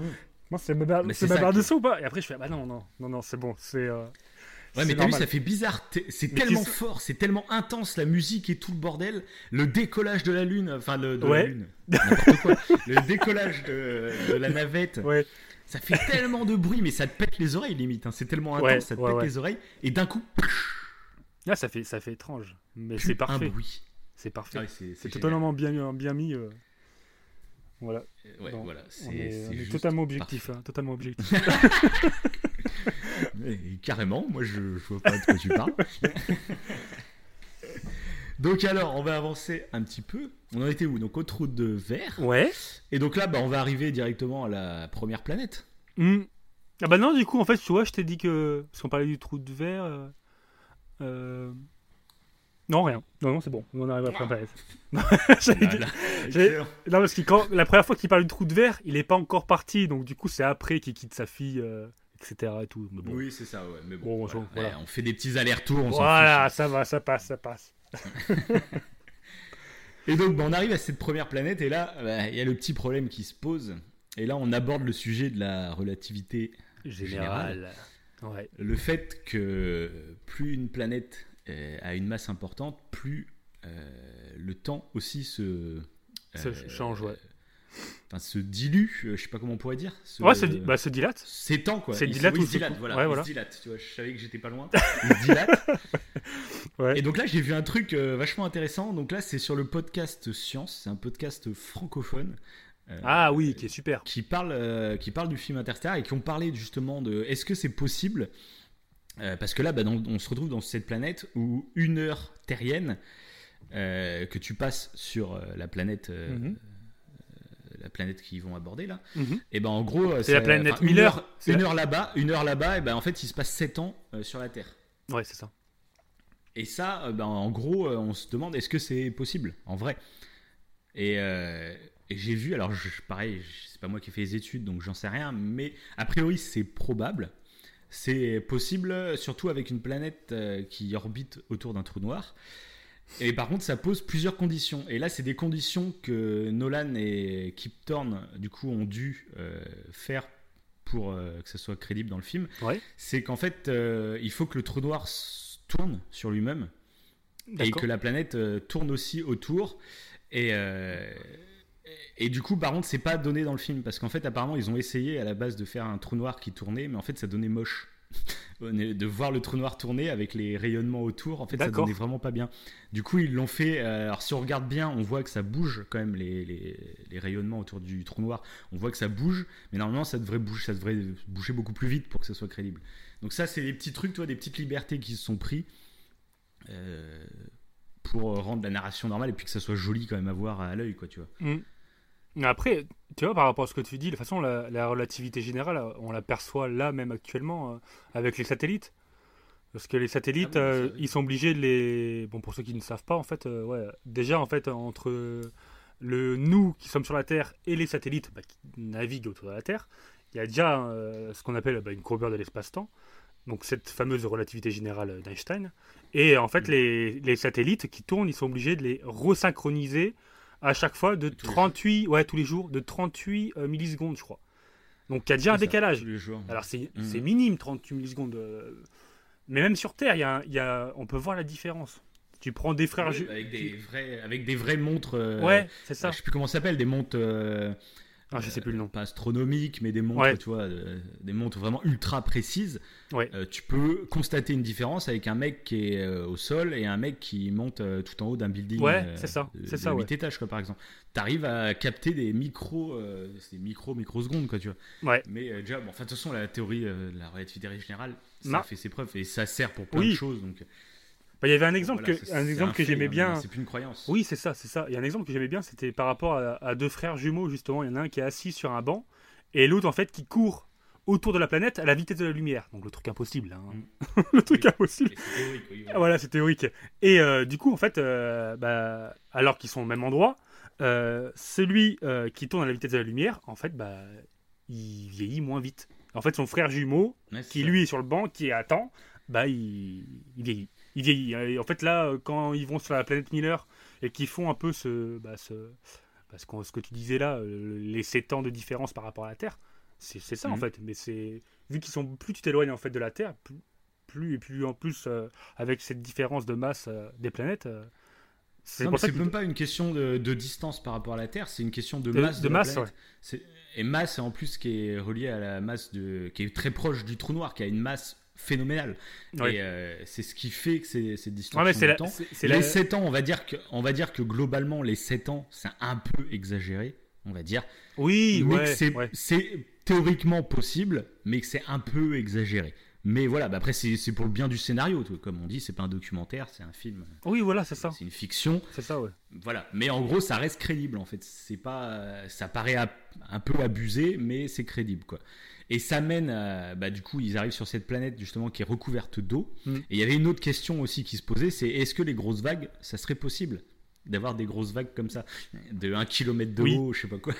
ouais. Et ça, j'ai vu que pareil, c'était possible, mais là, pareil, petite incohérence du film, c'est que pour qu'il y ait des vagues comme ça, en fait, euh, c'est-à-dire que la pression sur la planète du trou noir serait énorme, et la planète, en fait, elle serait pas ronde, elle serait plus comme un œuf, tu vois, un peu. Mm. Ouais, ouais, puis pareil, normalement, l'eau, en fait, ils n'auraient pas pied. À part ce que j'ai vu aussi. Ils ne pourraient pas avoir pied euh, si euh, l'eau oui, aussi haute, euh, etc. Bah, en gros, ça pourrait le faire si, tu sais, je sais pas si tu vas à la plage, tu vois, quand il y a une vague qui arrive, l'eau se retire. En ouais, à ce moment-là. En fait, quand l'eau se retire. Donc l'eau, ouais. l'eau, en fait, bah, il y a plus beaucoup. Sauf que du coup, eux, ils ont pas l'air d'avoir de courant, tu vois, sous mmh. leurs pieds. Bah oui, parce, que, y a ça, il y a du courant bah, vers l'arrière, tu vois, normalement. Quand la vague, parce qu'ils ressortent quand la vague vient les vient les taper. Mm. Ils ressortent dehors et du coup là ils ont pied. Bon, c'est des détails. Hein. C'est vraiment pour dire que, que voilà, c'est des petites. euh, Oui, de toute façon, voilà. c'est- voilà. Bah, pareil, si on veut rentrer vraiment dans les détails, Ouais. les vaisseaux qu'ils ont là, euh, tu sais, qui peuvent. euh, qui, qui, Oui. qui atterrissent tranquillement et tout, bon, ça c'est très science-fiction, quoi, pour le coup. Euh, Parce que des vaisseaux comme ça, bon, voilà, y a- ça m'étonnerait. Enfin, je sais pas, peut-être un jour. On remarque quand on voit Elon Musk, ce qu'il fait avec, euh, tu sais, les vaisseaux, enfin, Oui. c'est. C'est sorte Ouais. de navette là qu'il arrive à faire réatterrir déjà. C'est déjà balèze. Ouais, ça c'est énorme. Ça c'est trop bien. Mais bon, là, c'est vrai que dans le film, c'est carrément quasiment des vaisseaux à la Star Ça Wars. aussi, d'ailleurs, une- ils peuvent décoller. Ça euh. fait partie des, des grandes découvertes. hein. Le mec il recycle, il recycle Ouais, les bah, navettes au lieu de les balancer dans l'espace. C'est ça. Donc, euh, ouais, Ah bah ça c'est clair. super. Et donc bah là on arrive à, la- à une scène moi qui m'a... Enfin je pense que tout le monde hein, de toute façon. euh, pourquoi je dis moi Ah C'est non, quand ils bah, remontent, voilà. euh, quand ils remontent euh, en haut du vaisseau et Ouais. que bah, se rendent compte qu'ils ont passé euh, ces 23 ans et 8 mois je crois il me semble. Ouais, ouais, un truc comme ça, ouais. Tu, Et euh, là mais cette scène, cette scène mais elle est, elle est folle. Moi je crois que c'est là à chaque fois que... Ah ouais. Oui, fait mais chialer, quand, quand, quand il va devant l'écran et qu'il Ouais, y a bah ses- son- sûr. sa fille et son. Et je sais son- pas pourquoi en fait, pourquoi c'est si touchant. C'est ça que je me demande. Euh, parce que genre, euh, bon, on voit que le grand-père est mort, mais c'est pas ça qui te touche en fait. Mm. Moi, dès que je vois le visage de son fils, ça me fait un truc. Je fais putain, ah il a vieilli. Et ça fait bizarre. Je sais pas pourquoi. Je sais pas bah, comment a, l'expliquer. ouais, bah, il a, en fait, il a loupé. Il a, en fait, ouais, Ouais, quand, il a quand il- loupé leur vie. toute la jeunesse de Mais- ses enfants. Et en plus, ses enfants pensent qu'il est mort. Mm. Oui, en plus. Et lui, il est même pas sûr de, de retourner en plus. Donc il se dit, ça se trouve, je vais encore perdre 20 autres années. Et, euh, Ouais, ouais, mais moi, c'est vrai que je me questionne quand même sur pourquoi c'est aussi touchant. et puis le. Euh, moi, dès que je vois le visage du fils, euh, putain, direct, ça monte, quoi. Je fais merde. Et je sais pas ex- m'expliquer exactement pourquoi ça me fait ça. Ouais. C'est. Ce qu'ils sont Ouais. pas morts, tu vois. En gros, genre le fils, il arrive, il fait bon, Murphy est morte. Là, ouais, tu fais, ah ouais, bah elle est morte, c'est triste. Mais là, ils sont pas morts, ils sont encore vivants, etc. Ouais. Et alors, quand Murphy, elle apparaît, tu t'y attends pas. En plus, il commence à mettre sa main sur l'écran, et puis là, il y a plus de musique en plus à ce moment-là. Mm. Et t'as le visage de Murphy. Et là, par contre, aussi un truc de dingue, c'est au niveau du casting. Les deux actrices, que ce soit la petite ou la- l'adulte, Mhm. elles se ressemblent. Ouais. Ouais, c'est vrai. C'est Les moi, yeux et La première fois que ouais, qu'ils allument le et qu'il y a, y a Murphy en vieille, c'est peut-être ça qui est touchant aussi, c'est qu'on y croit en fait. Ouais, On- puis le jeu on d'acteur. croit vraiment que. Ouais, Le jeu d'acteur, il est splendide. Le mec, il joue trop bien, quoi. Moi, il me donne envie Ah de chialer. Rien que de le voir. Ah oui, Il n'y a même pas de musique et tout, mais de le voir comme ça et, Mhm. Et de s'imaginer à ça. Enfin, c'est vrai, c'est. En fait, quand, moi, si- en me mettant à sa place, j'ai l'impression que tu, tu, en fait, tu ne verras plus jamais tes enfants. Quoi. Tu sais qu'ils ont grandi et tout. C'est c'est vraiment Ouais, bizarre comme. euh, ouais. tu sais qu'ils Ouais, ont grandi et tu, sais que. cette scène, c'est t'as l'impression que que- tu les verras plus jamais. Et euh, puis il parle. Ouais, en plus, ça. quand il parle le fils, euh, ben, il a l'impression de parler à un fantôme en fait. Il lui dit. euh, Oui, bah, il parle fin, à il dit adieu. Il y a Ouais, plusieurs vidéos du ouais, fils et la dernière, il lui dit bon, euh, ah ouais, je sais même pas pourquoi je continue encore à te parler. Ce euh, moment, c'est le deuxième moment où j'ai pleuré. Après le moment où il quitte sa fille euh, dans des mauvaises conditions, quoi. Au tout début. ça, ouais. Donc, euh, ouais, c'est fort. Ce Bah, moment, il est ça fort. aussi. Puis du coup, sa, sa fille lui dit euh, Bon, bah voilà, euh, j'ai l'âge euh, que t'avais quand t'es parti, quoi. tu m'avais Mhm. dit que tu reviendrais, tu reviendrais, mais t'es pas là, quoi. Et euh, là, putain. Ouais, elle est, trop, que- elle est trop. En plus, ouais, elle est, elle est vraiment, vraiment en colère pour le. Elle, lui en veut, mais euh, terriblement. Ouais, elle était tue, elle est têtue quand même. Hein, putain. Ouais, ouais, ouais, c'est vrai. Ouais. Vrai. Pas un message pendant 23 ans. elle, je veux dire, faut pas lui faire une crasse. hein. mais pour moi, ouais, cette scène-là, c'est une des plus cultes du cinéma. Mm. totalement quoi. Enfin, du... enfin, pour moi c'est culte de chez culte euh, voilà quoi et à chaque fois elle me touche hein, cette scène à chaque fois il y a- je, je le sais pourtant je l'ai vu plein de fois ce film mais à chaque fois que j'arrive à ce moment là c'est c'est- ça Ouais, touche, ouais. quoi. je sais pas pourquoi, C'est ça qui. euh, ça fait partie des rares films que, que, que, que je vais regarder voir plein de fois. et, Et que ouais, et et l'émotion, à chaque fois tu te elle est pareille. Et en plus, là j'ai remarqué parce que des fois il y a des, certains films où c'est la musique de Hans Zimmer qui me qui me procure, procure quelque chose. Et là, cette scène-là, elle est plutôt, bon, je parle pour moi évidemment, mais elle est, elle est particulière parce que, comme tu as précisé, t'as pas de musique, tu as un silence. Et pourtant, c'est. Bah, il y a de la musique pendant le fils Ouais, mais euh, Et dès après, qu'il- ça dès s'arrête. qu'il coupe et qui dit dès qu'il coupe et qu'il dit adieu et là la musique elle se coupe d'un coup aussi en même temps ouais, voilà. Et c'est là qu'il se pose sur l'écran, et là, il y a la vidéo de Murphy qui se C'est lance ça. et là il n'y a C'est- pas un bruit quoi, il y a C'est pas un fou, bruit. C'est fou. Ouais, moi, ce, ce moment, il est, ouais, il est fou. Ah ouais, donc carrément, c'est. Bah voilà, moi c'est scène culte de culte de tout le cinéma quoi. Moi c'est. c'est- C'est parfait, Les, monsieur. mecs- les mecs, ils sont trop, trop fans, tu sais. Bah oui, mais on s'en fout quoi. Ah bah oui, bah, de toute façon, c'est la réalité. C'est c'est la C'est réalité. ça quoi. On va pas se cacher, hein, de toute façon, on s'en fout. Non, c'est clair, c'est clair. Bon, on va quand même avancer après cette scène fabuleuse. Mhm. Et moi, je serais d'avis bah, qu'on passe directement à la deuxième planète, à moins que tu aies un truc entre les deux. Euh, non, pas spécialement, non, ouais. Non, pas forcément. Non, Bon, on pas voit du juste tout. Murphy après dans le présent, on va dire, euh, qui a dû. Ah, si, si, si. mais sinon- Petit euh, truc. Juste avant, Ah. bah, peut-être t'allais le préciser d'ailleurs, parce que ça, ça Ouais. correspond. Mais juste avant qu'ils aillent dans la dans l'autre planète, donc qui est la planète de, de Dr. Mann, enfin du, je dis Mm. docteur, je ne sais pas pourquoi, de, de... Enfin, Matt Damon. Matt Damon. oui, oui, Matt Damon. Ça, par contre, je me rappelle la première fois. Là, le choc. je trouve, mais je trouve que le casting est génial.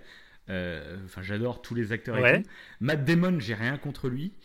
Mais le problème, c'est qu'en fait, il arrive et quand ils ouvrent son truc, le premier truc que tu dis, c'est Oh putain, il y a Matt Damon.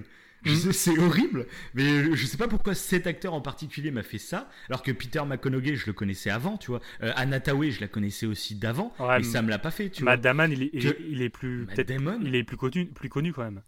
Enfin, je pense qu'il Bah, est je sais pas. Mais après, lui- euh, Mais contrairement, ouais. ouais. mais lui, il était pas. euh, euh, en fait, on sait pas qui joue dans le film. Je crois que quand t'as- ouais, euh, quand ils ont fait le, pas sur les bandes annonces et tout. Non. Je sais pas. Enfin, moi, il me semble pas. enfin, moi, à la base, quand j'ai vu le film, je savais pas du tout, à part Peter McConaughey, je savais pas, même Anna Tawai, je savais pas qu'elle jouait dedans. En fait. Mhm. Et Ouais, bah, je savais pas un était dedans, hein, moi non plus. hein. Moi non plus. Ça m'a pas fait un choc quand j'ai vu Anna Tawai, toi. Mais Oui. lui, je sais pas pourquoi. En plus, c'est qu'ils sortent du truc. Donc, t'as une sorte de petit suspense. Tiens, est-ce qu'il est encore vivant ou je sais pas quoi. Bah, après, non, mais je pense Puis que. quand ouais. ils ouvrent, tu vois Matt Damon, tu fais bah, Bah, je pense que lui, c'est un- acteur hollywoodien qui est quand même plus réputé que, que Ouais, c'est peut-être ça, ouais. Qu'il est plus Tu, connu. tu le, faire, tu, le petit tu truc. pourrais faire des blagues. En fait, tu pourrais faire des blagues avec cette scène. C'est genre, tu refais la scène plein de fois. Puis à chaque fois, genre, t'as Johnny Hallyday qui sort. mec, il est personne. blagues comme ça. Ah ouais, d'ailleurs, c'est dommage, personne n'y ait pensé pour faire des, Ça va, des ouais. montages. Aussi, je crois que j'ai trouvé un concept. Je crois qu'on va- on va faire ça. Ah, c'est clair. Morgan Freeman, tu mets dedans. Chaque fois, t'as un acteur différent. Et, euh, ce serait beau, ça. et ouais, mais juste avant qu'ils arrivent dans cette planète, donc euh, euh, un moment aussi que je trouve formidable, encore une fois, c'est et qui qui est formidable pour plein de trucs, je trouve, c'est quand euh, ils doivent choisir la planète. Donc ils sont pas encore sûrs d'aller Ah oui. sur cette planète-là qui est celle de Man. Ils hésitent avec Edmond, Edmond, Edmond ou Edmond, je sais plus comment, comment il se nomme. Et, et sauf qu'ils sont en train d'hésiter. Et du coup, t'as euh, bah, la nana euh, qui commence à, à justifier le fait que la planète, la planète, la planète, j'ai réussi à parler, la planète d'Edmond est intéressante parce que si, parce que ça, elle est valable, etc. Et euh, du coup, à, à justifier le fait qu'il faut aller là-bas.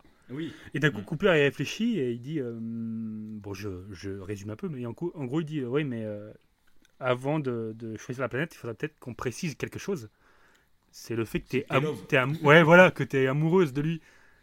Et là, t'as un petit blanc, et puis après, elle commence à se justifier du fait que oui, mais l'amour, euh, ça permet des grandes choses, etc. Donc, elle, elle fait toute une justification en fait qui est pas du tout scientifique pour le coup, qui est totalement euh, intuitif. Oui, oui. Elle, elle dit, elle a dit clairement que c'est intuitif, que l'intuition que c'est la bonne planète. Et euh, ça. Et puis elle pose des questions, c'est assez intéressant, même Ouais. si pour certains ça peut paraître peut-être un peu, un peu niais, tu vois. Ah, c'est l'amour qui voilà. Mais il y a un truc quand même que je trouve qui est assez intéressant mhm, dans ce qu'elle dit, Ouais. c'est que euh, bah, quand on se renseigne sur le corre humain, etc., on se rend compte que tout est une histoire de chimie. Que Oui. euh, si on ressent telles émotions, tel truc, t'as l'impression que c'est ton âme qui les ressent, mais en fait, ça a un intérêt mhm. pour la nature, tu vois. Genre, quand t'as une attirance physique pour quelqu'un, bah, en fait, c'est Oui. Bah, la nature qui, qui a l'évolution qui a fait qu'on, bah, pour se reproduire, il faut qu'on nous pousse, qu'on ait un désir, tu vois. Il y a plein de trucs comme ça. Et justement, elle parle donc de l'amour. À quoi ça sert Et t'as bah, Cooper qui lui dit, bah, l'amour, en fait, ça sert justement à lier des liens sociaux, à, à- Oui. à- à l'éducation, à plein de trucs et tout. Et elle lui sort l'argument, bah ouais, mais pourquoi on continue d'aimer nos morts? Ouais, Parce que ça, dans, l'évolution, ça n'a aucun sens. Oui, ça ne pourquoi, sert à rien. Une fois que les gens meurent, pourquoi bah là, euh, si c'est que de la chimie, pourquoi ça s'arrête pas en fait? Pourquoi ça se coupe pas? Et alors, c'est peut-être totalement débile, j'en sais rien. Mais moi, ça m'a parlé cette phrase. Ah oui, mais moi aussi. Mais c'est touchant ce qu'elle dit. En fait, ça paraît pas euh, ça, ouais. Irréaliste. Du coup, tu sais pas comment te placer parce que tu dis bon, bah, ce qu'elle dit, c'est ça, c'est ouais, ça, ça te parle en fait, ça parle ce qu'elle dit, mais du coup, tu dis mais c'est pas scientifique. La science, justement, c'est ne pas se fier à ses intuitions. Parce que sinon, on croirait que le soleil tourne autour de la, de la Terre. quoi. Donc, euh, alors que c'est pas le cas. Oui, ça. Donc euh, voilà, du coup, c'est c'est assez bizarre. Bon, bah, du coup, ils se décident d'aller sur la planète de, de Monsieur De Mann. Ouais, Et de Monsieur Matt Damon. ah, juste avant, juste Ouais. avant d'atterrir sur la planète, il y a Ouais. quand même euh, bah, le papa, le papy qui meurt. Le papa de, bah, de Ah oui, il qui meurt. euh, décède. Ouais, c'est vrai. Ouais, ouais, bah Il oui, meurt, oui. C'est euh, pile poil avant d'arriver sur la planète, Oui, c'est vrai. décède et qu'il avoue à Murphy Ouais. qu'en fait, euh, bah, son équation, il la résout depuis des années, des années, et qu'en fait, euh, bah, c'est pas possible en fait. Euh, donc en gros, il n'y a pas de plan A. Le plan Mhm. A qui fait que les humains vont déménager, c'est pas possible. Et, et que le plan B, bah, c'est euh, de- d'amener que des souches, en gros, pour re- repeupler euh, à voilà. partir de souches et de PMA, Oui, etc., de repeupler une autre planète. en fait. Oui, voilà. C'est en gros, on sauvegarde, on sauvegarde la- l'espèce humaine, mais on la sauve pas. On la sauvegarde et on la réintroduit quelque part d'autre, en fait. Ouais, le- il savait depuis le début que son vaisseau, euh, le gros vaisseau en fait, qui est actu- actuellement sur la Terre, n'allait jamais partir. Quoi. Enfin, pour lui en tout cas, n'allait jamais là- partir. Et c'est là que j'ai bien aimé aussi ce moment-là, Ouais. parce que là, bah, en plus, ça va faire écho du coup à ce qui se passe après sur la planète avec, euh, c'est le docteur Mann donc, Mhm. qui euh, donc, bah, de façon, Mais docteur, Spock, il est pas il est docteur ou pas? Mais oui, parce qu'en gros, en plus, a priori, bah, le docteur Mann, donc Matt Damon, Oui. c'est en gros, apparemment, c'est un éminent euh, scientifique, c'est quelqu'un qui a, qui a contribué à fond. Ouais. Dans l'élaboration de tout ce projet. C'est quelqu'un de très brillant. Ils en, de- ils en parlent et depuis pour le début d'ailleurs. Depuis, ça. depuis le- C'est pour ça. l'arrivée à la NASA, ils, en, ils, parlent de lui. Ouais. C'est ça. Et c'est pour ça qu'ils vont sur cette planète. Parce Mhm. que cet homme-là, c'est quelqu'un de. Euh, elle présente comme le- un des plus brillants de l'humanité, tu vois. Oui, genre une vrai. sorte de nouveau, nouveau Einstein, quoi, en fait, quoi. Elle présente comme ça. C'est pour ça qu'ils vont sur cette planète. en Oui, et parce que font aussi, pas- il, il donne des données. C'est le seul qui Oui, donne voilà, des données oui. en plus. Ouais. Oui, mais voilà. Mais les deux donnaient des données. Sauf qu'il y en a un, c'est un éminent, etc. Et- Ah non, mais je crois pas. voilà, hein. pour- Edmond, je crois pas qu'il donne, il, il donne pas de données lui. hein. Il me semble pas. hein. Je crois qu'il en donne pas. plus. Mais sauf que sa planète était plus viable, je crois. Mais je crois pas qu'il donne de données. Il me semble pas. Je sais plus. Ouais, t'es plus proche, je crois. Ouais, ouais, il y avait un truc. euh, Ouais, ça se valait les deux. Enfin, en gros, à leur place, euh, là-dessus. pour choisir. Et c'est c'est là que j'ai trouvé intéressant. Donc, du coup, bah, le Dr. Man va, va les trahir. Et, Oh, euh, Voilà l'enfoiré, et- ah, ça c'est clair. ouais. Mais du coup, ça, ça, là, j'ai trouvé que c'était super intéressant sur le comportement humain. Mm. Qui, euh, on a beau se préparer à tout, euh, bah, il y a des choses qu'on peut pas contrôler en fait. Et, euh, et c'est pour ça qu'il fait le choix, le, donc le père de, de Anatawe là. Et c'est pour ça qu'il fait le choix de mentir en fait, de, de dire que s'il y a une chance de sauver l'humanité, alors qu'il sait qu'il y en a pas. Mais il sait que s'il dit qu'il y en a pas, bah, il y aura beaucoup moins de monde qui serait prêt à partir en fait. Ouais. Ouais. Et ça, j'ai trouvé ça super intéressant. Oui, parce qu'il a raison. euh, par, rapport, par, par exemple, pour les voyages sur Mars euh, qui sont prévus dans la réalité, euh, et ben, genre ceux qui. Il y, a- il y a déjà des gens qui sont en train de se préparer pour aller vivre sur Mars et on les enferme euh, pendant des mois et des mois euh, dans des zones complètement désertiques Mm.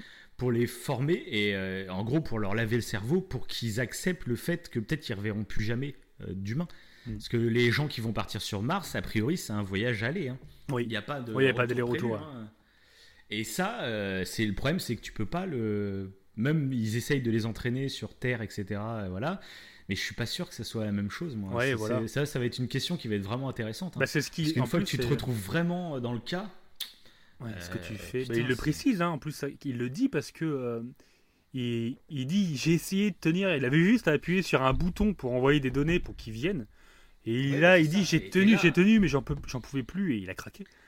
Et il pète totalement comme, plomb. comme il, comme il présente comme un éminent, euh, enfin une personne très intelligente euh, sur Terre et tout, c'est d'autant plus fort, quoi, parce que tu dis, c'est pas juste un gus comme ça qui s'est senti pousser des ailes. euh, Ouais, ouais, je vais, je vais être le héros de l'humanité et puis finalement je me rétracte. Non, non, c'est quelqu'un de, voilà, de, dans sa vie avant, c'était quelqu'un de, d'éminemment respecté, etc. Quoi, qui, Bah là, en qui fait, a aidé et même qui a collaboré totalement à cette ça. expédition. et mais là, voilà. c'est au niveau émotion, en fait, il perd totalement la boule parce que, en vrai, Oui, si ça. le mec il aurait réussi à partir, bah, il serait arrivé Mm. sur la planète Terre, enfin, je pense, je sais pas, mais il serait mort, quoi, avec les autres. Dans tous les cas, il serait mort, en fait. Mais bon, euh, C'est peur, l'émotion. euh, t'imagines Ouais, c'est l'instinct de survie. Sur, C'est l'instinct de Et tu sens, t'imagines, t'arrives sur ta planète et euh, je pense que tu te voiles la vérité. Tu te dis, bah ma planète c'est bon, ça va être la bonne et puis tout le monde va venir me retrouver et ça va être génial. Sauf que t'arrives, t'arrives sur ta planète, tu te rends compte que bah non c'est mort. En plus, T'as plus qu'à attendre la la- mort et tout la seul. planète où il est, ouais, elle est horrible. hein. Ouais. Le froid de malade. euh. Mais il, est- il a, il a poussé le truc vachement loin parce qu'il a trafiqué son robot. Ah, Le mec, il a prévu à tout quoi. Il Ouais. avait prévu le bah oui, discours mais- qu'il allait donner euh, à l'équipage ouais. en disant oui, voilà, donc euh, oui, à, à la surface, en bas, et à- vous allez Oui, voir, oui. il y, a, plein de trucs. Bon, il a eu le temps. hein. Voilà ce que j'allais dire. ouais. Il a eu le temps de tout préparer, ouais. Et ça, du coup, bah pareil, moi je trouve que c'est un sujet vachement intéressant de la condition mentale des, des futurs voyageurs euh, galactiques, on va dire. C'est un, ça, ça va être un sujet très très important, la- la- l'état mental en fait des gens, parce qu'on sait pas en fait ce qui peut se passer dans la tête de quelqu'un qui se retrouve dans ce genre de situation, quoi. Donc euh, ça, j'ai, pareil, j'ai- je trouvais que c'est encore un sujet qui est soulevé par le film que j'ai adoré, quoi. Et c'est vraiment bien foutu. Ça permet en plus une putain de scène d'action là quand il essaye de remonter dans le vaisseau. Tu sais que ça tourne, etc. Ouais. Là, c'est Ah ouais, dingue. ouais, c'est fou, ouais. C'est fou, ouais. Puis pareil, il joue avec le son et le silence aussi euh, à ce moment-là. Ouais. Et- Ouais, ça alterne. Mais c'est c'est- c'est vrai que ce que tu. C'est ça, c'est le. Ce film, en fait, euh, au-delà du côté scientifique, euh, il y a plein de sujets qui, qui vient amener, comme ce, ce côté-là, ce côté psychologique, le côté Mhm. réchauffement climatique qu'on disait au début, Ah, le côté science. ouais. C'est ouais, Ah c'est oui, ça oui. qui est, qui, est, qui est dingue. Il y a- il y a- ça- tu peux philosopher en fait sur plein de trucs qu'il y a eu. Donc euh, non, c'est chapeau, chapeau Christopher Nolan pour ce film, euh, C'est ça. ce fameux film. Christopher. Et donc on va en arriver, euh, bon, on va on va arriver à la fin maintenant euh, du truc. Donc ils arrivent à se barrer de l'île, enfin Ouais. de la pla- de l'île. Ils sont à l'île de Ré, les gars. Euh, c'est ça. et euh, et donc ils arrivent à se barrer. ils- Bon, le mec se fait tuer, Matt Damon là. Ouais, Et donc là, il y a le choix- ça. Je sais pas si tu y as pensé, mais je, je te coupe parce que Vas-y. je- j'y pense. C'est pourquoi d'ailleurs, euh, pour éviter en fait ce problème en fait euh, émotionnel qui est propre à, à l'humain, vu que leurs robots, la TARS, ils sont quand même assez poussés au niveau euh, intelligence artificielle, pourquoi ils n'ont Mhm. pas pensé, enfin pourquoi du coup le, le professeur Brandt, je crois que c'est- Brandt qui s'appelle, il me semble, hein. professeur Brandt qui est euh, sur Terre lui, Ouais. euh, pourquoi il n'a pas pensé à envoyer des robots en fait? S'il il était, si pour lui c'était que le plan B en fait qui était envisageable. Bah, si. Bah non, parce que déjà, bah, ils peuvent pas envoyer de message de l'intérieur du trou noir, hein, de toute façon. Et ils peuvent, même, euh, tu sais, quand ils sont sur la planète en eau et tout, eux, ils peuvent plus envoyer de message. Ils reçoivent, mais ils peuvent pas envoyer déjà. Donc ils peuvent pas envoyer de données de l'extérieur. Et on sait pas ce qui se passe dans un trou noir. Mm, ouais. Donc, ils- ouais, mais le trou noir c'était pas prévu à la base.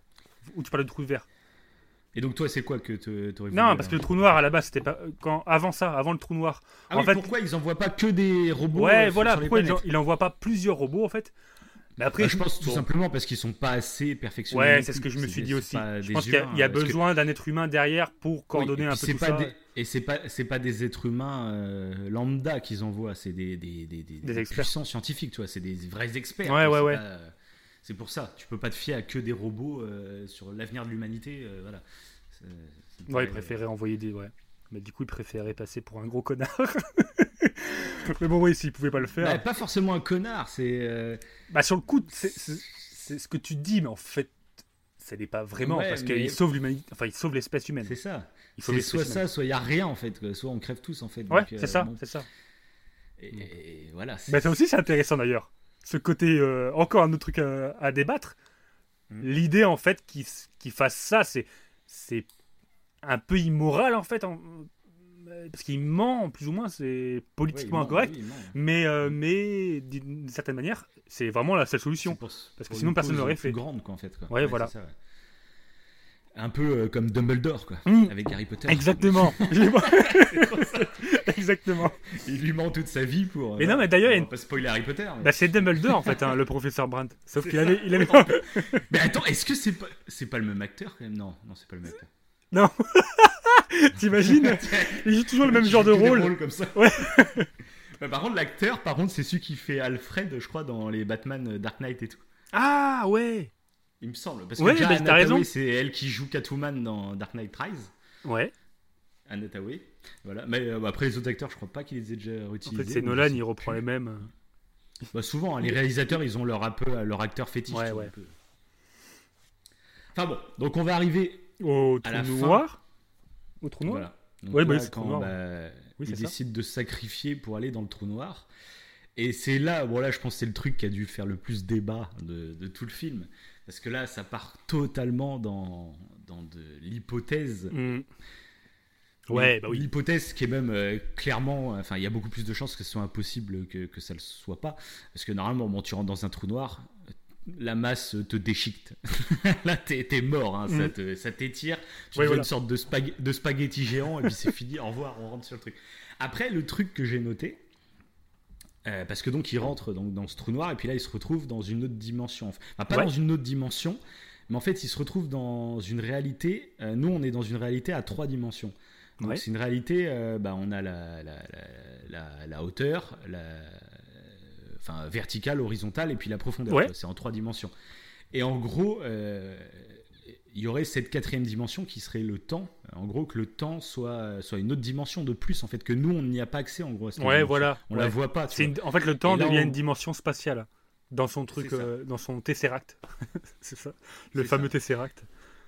Et, euh, et donc il se retrouve là-dedans. Et donc moi, un truc, bah, Ouais. en plus que là j'ai remarqué en re- revoyant le film, c'est qu'à la fin quand il en ressort, euh, je sais pas, si- tu sais après on le voit flotter dans l'espace. Oui. Euh, genre il est inconscient, tu vois, juste avant de se faire euh, rapatrier.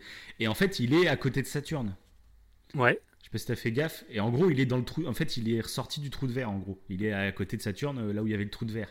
Et pour moi en fait il rentre pas euh, vraiment dans le trou noir en fait. Enfin il y rentre. euh, En fait, il, il, il rentre dans ouais. l'espace, il- y rentre, mais en fait, il est pas, il a pas, il est pas aspiré. euh, Ouais, il est broyé, pas allé dans la, dans la singularité en fait. Il y a que le en ro- gros, pour moi, il y a que le robot qui est, mais euh, c'est que, alors c'est dur à expliquer, mais en gros, c'est comme si bah, ceux qui ont créé le trou de verre, donc a priori le film dit que ça serait nous, mais plus tard, du coup, en gros, Ouais. euh, qui ont, qui ont placé donc ces trous de verre à ces endroits-là. Et pour moi, en fait, il est retourné en gros dans une sorte de trou de verre qui se situe dans le trou noir, quoi, en gros. Pour moi, ça serait ça. C'est qu'il est. euh, C'est pour ça qu'il survit en gros, parce qu'il ressort du trou de verre en fait après. Il il est pas totalement dans le trou noir, quoi. D'accord. Comme il ressort par le trou de verre, pour moi, ça serait ça. En gros, euh, en gros, c'est dur à expliquer, mais en gros, voilà, la création du trou de verre, il y a moyen Bah, de faire euh, des petits passages, tu vois. Et, euh, Oui, bah, surtout que moi j'avais vu un truc, mais euh, bah, justement après le film, quand je m'étais intéressé un peu à tout ça, qu'il y avait des théories justement comme quoi en fait le trou de verre c'était simplement un trou noir et un trou blanc. En fait, Oui, qu'une bah seule entrée, qu'une seule sortie, et c'était bon après c'est ça, c'est ça, on rentre dans la théorie, dans la spéculation. Oui, maximum. ça, hein, mais- mais euh, du coup, ça peut, ouais, ça peut lier. Parce qu'il dépasse euh, ce ce qu'on appelle en fait l'horizon des événements. Donc ça veut dire qu'il est plus censé revenir en arrière. Mais est-ce qu'il va au Mm. bout de ce trou noir? Bah ouais, on le sait Oui, pas trop ça, en fait. En gros, en Le gros, robot d- Le robot, il va. pas comme si. Mais Ouais, mais c'est pas comme s'il rentrait simplement dans un trou noir. C'est en gros, il rentre dans un trou noir, mais qui a été un peu arrangé par nous plus tard. euh, et le trou de verre, toi.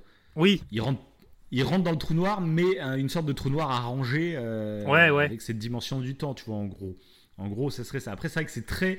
euh, Il n'y a même pas besoin, en fait, finalement, de chercher une explication scientifique très détaillée. Parce que pour moi, c'est plus euh, poétique, c'est plus une interprétation poétique, en fait. C'est- Il Mm. n'y a pas besoin de chercher une véracité à ce moment-là, tu vois. Euh, Là, c'est vraiment le, le morceau du film où c'est de la pure interprétation. ouais. Et voilà, et il n'y a pas besoin de chercher une raison euh, scientifique approuvée, je sais pas quoi. C'est pas le but en fait de cette fin, pour moi. Parce qu'après, il y a plein de gens qui sont partis en théorie, bah, en fait, il est mort dans le trou noir, et puis ce qu'on voit à la fin, bah, il rêve en fait. Ah bon Ah, il y a- Oui, y eu ce- ce genre de ça. de théorie-là Oui, voilà. Grosse En gros, il est mort, et puis du coup, il imagine plein de trucs, et puis genre, euh, il y avait vraiment un fantôme hein, dans la chambre de l'autre, mais il s'imagine, il raccorde le truc, tu vois. enfin, Ah ouais. Non, mais à mon avis, c'est pas Non, ça. mais non, Pour pas du tout. Moi, pour moi, c'est- proposer une, une, une interprétation poétique, tu vois, en gros, Oui. du truc. Et il s'est il s'est inspiré de plusieurs théories euh, du tout. Ce qu'on appelle théorie Oui, du tout. c'est ça, ouais. Parce Mm. que, bon, pour, on peut, pour débriefer un peu là-dessus, en fait, en gros, c'est que dans le film, enfin, dans la réalité là actuelle, euh, ce qui se passe, c'est qu'ils essayent de chercher, les scientifiques cherchent en fait une théorie du tout, c'est-à-dire une théorie en fait qui va associer la théorie de la relativité générale d'Einstein et la théorie de la physique des particu- des particules. Donc la physique quantique. Oui, quoi. oui. Voilà, Oui, donc bah, la théorie- Le, le, le- le tout grand et le tout petit, quoi, en gros. Ouais, voilà, c'est ça. Ouais. Oui, parce que dans la physique quantique, t'as, euh, y a, dans l'univers, en fait, tu as quatre, euh, quatre forces fondamentales. Tu as la force nucléaire forte, la force nucléaire faible et l'électrodynamisme. Et Mhm. euh, la gravité, euh, qui fait partie en fait de la relativité, la relativité d'Einstein, bah ça, ils, ils, ils ont toujours pas trouvé en fait de lien pour relier les quatre. Si on relie les quatre, en fait, ça fera une théorie du tout. Bon, pour ceux qui veulent aller fait, il y, a plusieurs, il y a plusieurs théories, Ouais. et pour le moment, euh, ils n'arrivent pas à les relier, en gros. C'est ça, qui ouais. est un peu Et- particulier, c'est Et dans, la, dans, dans cette poésie-là finale, en fait, c'est- le cas. En fait, il, euh, en envoyant en fait le robot et euh, lui-même, Cooper, dans le trou noir, dans la, la Mhm. singularité du trou noir, et ça, apparemment, c'est plus ou moins viable.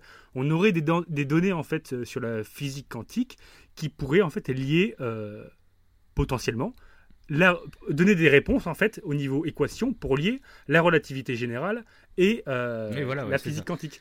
Et c'est ce qui se passe en fait un peu à la fin du, film. C'est euh, en faisant ça quand il rentre dans le trou, il demande Oui, à il son donne robot. infos, à, il les Ouais, donne à voilà. Murphy, quoi, en fait. Quoi. ouais. Et après du coup je sais pas, mais euh, parce que du coup elle arrive du coup grâce à cette équation à faire décoller le vaisseau euh, gigantesque euh, de la planète Terre. hein. Mais euh, je sais plus comment elle le fait du coup parce que je sais plus ce qui manquait. C'était une énergie dont elle avait besoin parce qu'elle a fait l'équation, tu sais. Elle fait cette, cette fameuse équation là. Donc elle comprend, elle trouve la théorie du tout, ce qu'on cherche là, Mhm. actuellement dans, la, dans la réalité. Donc dans le film elle le trouve grâce à, à la singularité du trou noir. Mais euh, comment elle démarre en fait le gros vaisseau spatial de, de la planète Terre? Ça je sais plus. C'est qu'il trouve Ouais, une. Pour l'énergie, je sais pas s'il répond. C'est Je sais grâce- que, bah, L'équation, elle sert aussi à, À ça, faire oui. tenir à l'intérieur, à la gravité à l'intérieur, un de cylindre, etc. Euh, Ouais. Après, oui, je sais Je plus sais plus. exactement. ça. C'est vrai Parce que qu'il je me me suis semble- renseigné là-dessus avant le Bah, podcast. il- ouais. il- je crois qu'il. euh, bah, après, tu penses plus parce qu'il y a tellement de données dans le film. Oui, je crois qu'au tout début- trucs, euh, Au tout début, ils en parlent très rapidement. Il le dit, euh, le, le professeur. Je, je sais plus du coup. Je... plus, Pourtant, ouais. je l'ai vu Bah, juste, avant le podcast. C'est ça, oui, bah oui, mais il y a Mais, tellement euh, de trucs. Mais justement, c'est ce qui est bien dans ce film, c'est que bah voilà, on, on va pas tout dire dans ce podcast parce qu'on est, c'est pas notre métier, voilà. Et oui, justement, ça pousse bah, ceux qui nous écoutent, qui sont intéressés par tout ça, bah, allez vous renseigner justement là-dessus à fond. Et euh, il y a des réponses euh, crédibles, pas Ouais. avérées, pas avérées, mais crédibles. Et ça qui est cool dans ce film, quoi. oui, oui, parce que du coup, là, la théorie du tout qui est expliquée dans le film, euh, euh, même si actuellement on l'a pas trouvé, euh, encore une fois, je précise dans la réalité, c'est quand même inspiré de théories qui pourraient potentiellement exister. Donc la théorie des cordes, d'où le vaisseau, la, la station Cooper qui fait un peu une corde. Je trouve que c'est un Mhm. clin d'œil, je pense à, à ce côté, à, bah, la théorie des cordes. Vu que la station Oui, Cooper est un cylindre, Oui, euh, c'est un clin d'œil à ça. Et euh, donc, il s'inspire quand même de pas mal des choses. Et euh, Mm. j'avais vu un truc comme quoi il s'inspirait de la. J'avais trouvé ça plutôt intéressant. De la théorie des, des branes. Euh, du fait en fait que les branes, c'est comme si euh, on imagine notre univers observable. euh, vous imaginez un livre en fait, un bouquin, un dictionnaire, n'importe quoi, et une page, en fait, ça correspond à notre univers observable. Euh, Et du coup, chaque page, en fait, c'est d'autres univers. Et que nous, on peut pas observer. Du coup, nous, on est dans notre page et on peut pas observer les autres univers. Et que la gravité, en fait, Bah, parce que elle traverse même du coup les trucs. Oui, voilà, c'est ça. Parce que ça, même ouais. un truc qui paraît très science-fiction, c'est parler de plusieurs dimensions.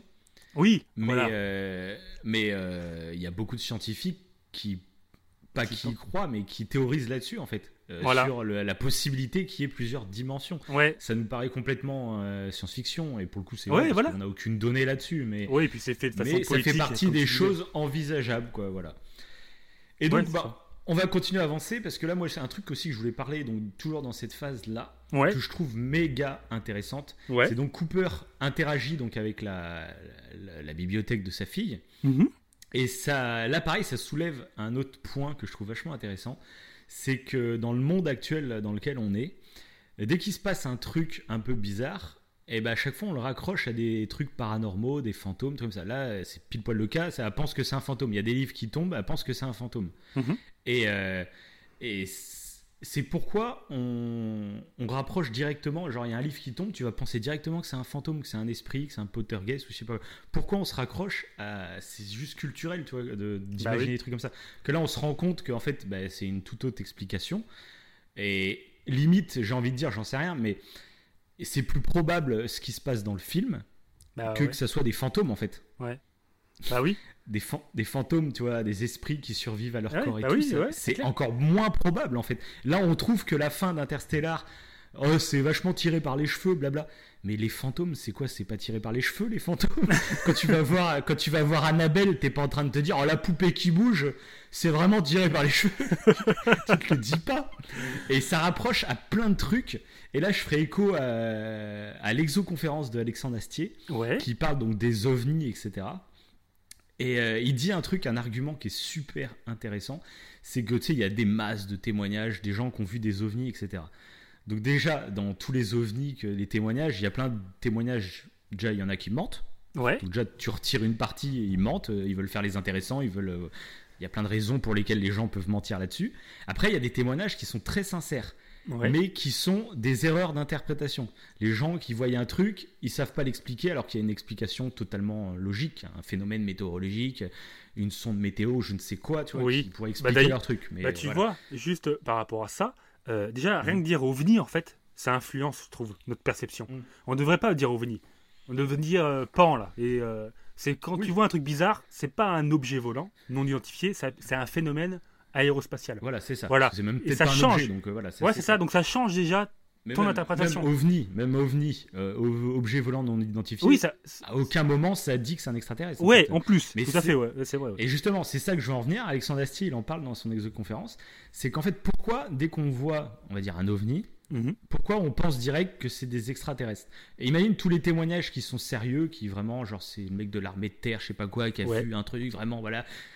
Euh, en fait, il y a beaucoup plus de chances que ça soit euh, un milliardaire dans... qui se fait chier, qui, a- qui crée des technologies comme ça, Ouais. et qui a une technologie en avance. En fait, il y a, mais je sais pas combien de milliers de pourcentages de chances de plus que ça soit ça plutôt Oui. que ça soit un extraterrestre. En Ouais, fait c'est clair. C'est clair. pourquoi dès qu'on voit parce que ça se trouve il y a vraiment des ovnis il y en a vraiment mais pourquoi ça serait des extraterrestres? Pourquoi euh, alors en plus il y en a plein qui sont fans des théories des complots on nous cache des trucs blablabla et pourquoi bah, quand c'est des, ovnis pourquoi on pense aux extraterrestres et pas une- des militaires qui sont en train de tester des technologies qu'on n'a pas accès encore Ouais, ouais, qui Enfin, cache. voilà, c'est un truc tout con si tu fais juste des questions de probabilité il y a plus de chances que ça soit ça plutôt que ça soit des extraterrestres. Oui, et du coup, c'est ça que j'ai bien aimé dans cette fin, c'est que, bah, tu vois, à partir direct sur le fait que ce soit un fantôme, alors qu'en fait, c'est euh, c'est une courbure de l'espace-temps. Mm.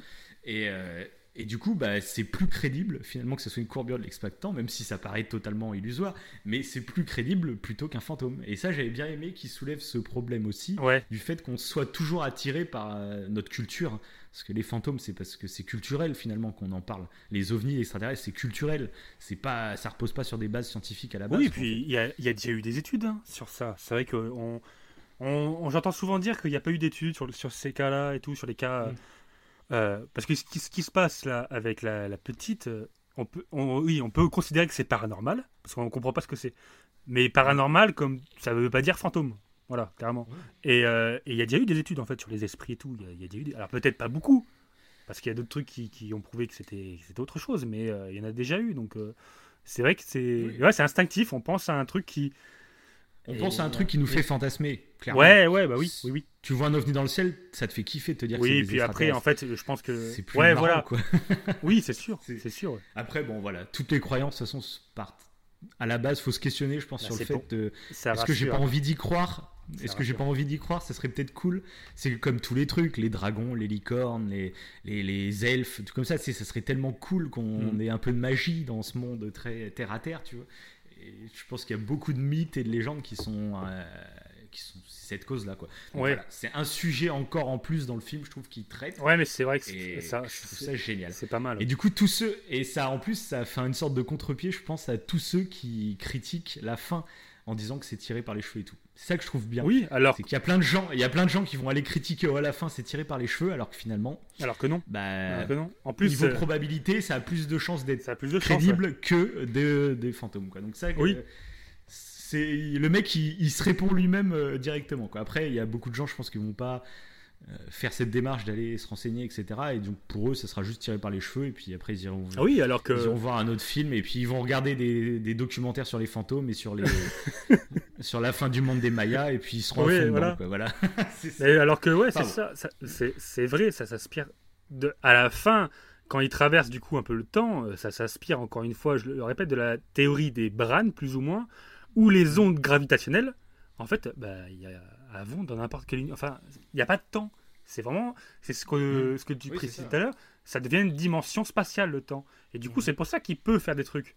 Et c'est pour ça que ça pourrait être plus valable que les fantômes, ouais. Euh, c'est clairement oui. Il y a plus, c'est plus probable. Voilà, c'est plus probable. Même si c'est fantastique.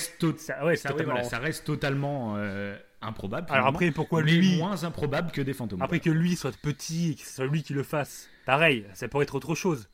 Ça pourrait être une autre dimension, pas forcément lui, quoi. Mais oui, euh, ça peut être plein de trucs, quoi. Donc, moi, c'est vrai que c'est pour ça que voilà, c'est encore une fois, ce film est formidable, voilà. c'est ça. Faut le, faut le dire.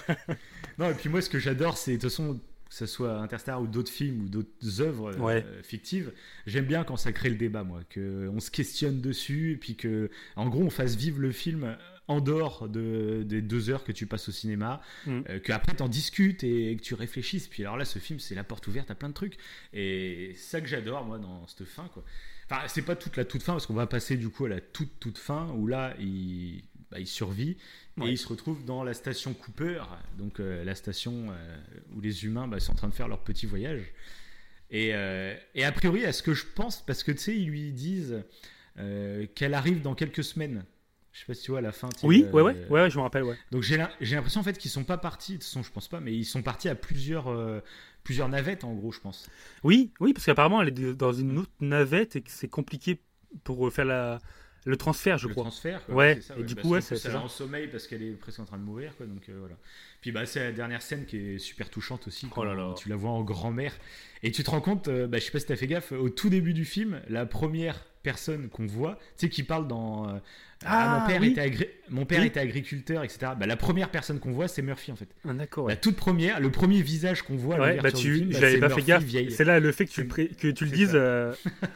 c'est ah Murphy qui est vieille et donc du coup ça, dès que tu revois le film une deuxième fois ou une vingtième fois, ce moment il bah, ça, te, ça, te, fout des frissons direct en fait. Tu fais merde putain. c'est une grand-mère je... et. Ouais, je trouve que c'est horrible. Ce moment, je trouve qu'il, enfin, je sais pas comment l'expliquer, mais c'est euh, c'est tellement triste, tellement, je sais pas, c'est horrible. C'est ouais, c'est horrible. En fait, sa fille elle va mourir quoi. Il a, là, il l'a vu. Euh, en vie, ouais, il y a une journée où il a, il a, il a pu. On va dire qu'ils ont pu. Euh, même si elle le savait plus ou moins que c'était lui, euh, d'ailleurs elle, est très très forte, mais ça a pu apaiser les tensions. Et mais c'est fini quoi. Après elle va mourir. Euh, c'est ouais c'est c'est c'est super triste. c'est trop triste de voir ton enfant comme ça qui est plus vieux que toi qui est prêt à mourir. C'est hallucinant. Ouais. C'est ouais non c'est ça que j'adore. Ouais. c'est ça vraiment ça reflète. Euh, bah, la relativité générale de manière très émotionnelle et j'ai adoré moi le traitement de qu'on fait de ce, de, ce cas scientifique, quoi, de la relativité du temps. Ouais. C'est tellement fort émotionnellement, c'est dingue. C'est génial. bon, ben voilà, je pense qu'on a fait un superbe débriefing de bah, tout ce ouais, film. Ouais. je pense que moi, j'ai à peu près traité tous les sujets, je pense que je voulais traiter, donc c'est vraiment cool. Et c'est vraiment un podcast en plus qui me tenait vraiment parce que ce film, voilà, c'est mon film, quoi, tu vois. Et euh, donc voilà, je pense qu'on a bien fait le tour. Je sais pas si tu as d'autres choses à rajouter, si tu as envie de dire un petit dernier mot avant de conclure. Hmm, non, pas spécialement. On a fait, on a bien, fait le tour, ouais. on, a fait le tour. On a bien montré qu'on était passionné par le film.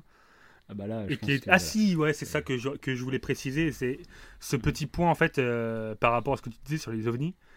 Euh, euh, ce qui est intéressant en fait dans ce film, c'est que le, le, ça t'oblige un peu à t'intéresser à l'univers observable, aux étoiles, etc. Mais en fait, du fait de s'intéresser à la science, et sur le point, euh, le dernier point euh, qui, est, qui est un peu paranormal, du fait qu'en fait, c'est pas un fantôme qui bougeait les livres, c'est lui et tout. Mhm. Il y a un côté qui est intéressant, c'est que ça t'oblige aussi à t'intéresser un peu à l'esprit critique, en fait la méthode scientifique, elle est super intéressante pour ça. ce, film, si tu as envie de le comprendre, ce film, tu es obligé d'aller plus loin que le film. Ouais, c'est ça. Sinon, tu le comprendras pas, le film, et tu diras que c'est tiré par les cheveux.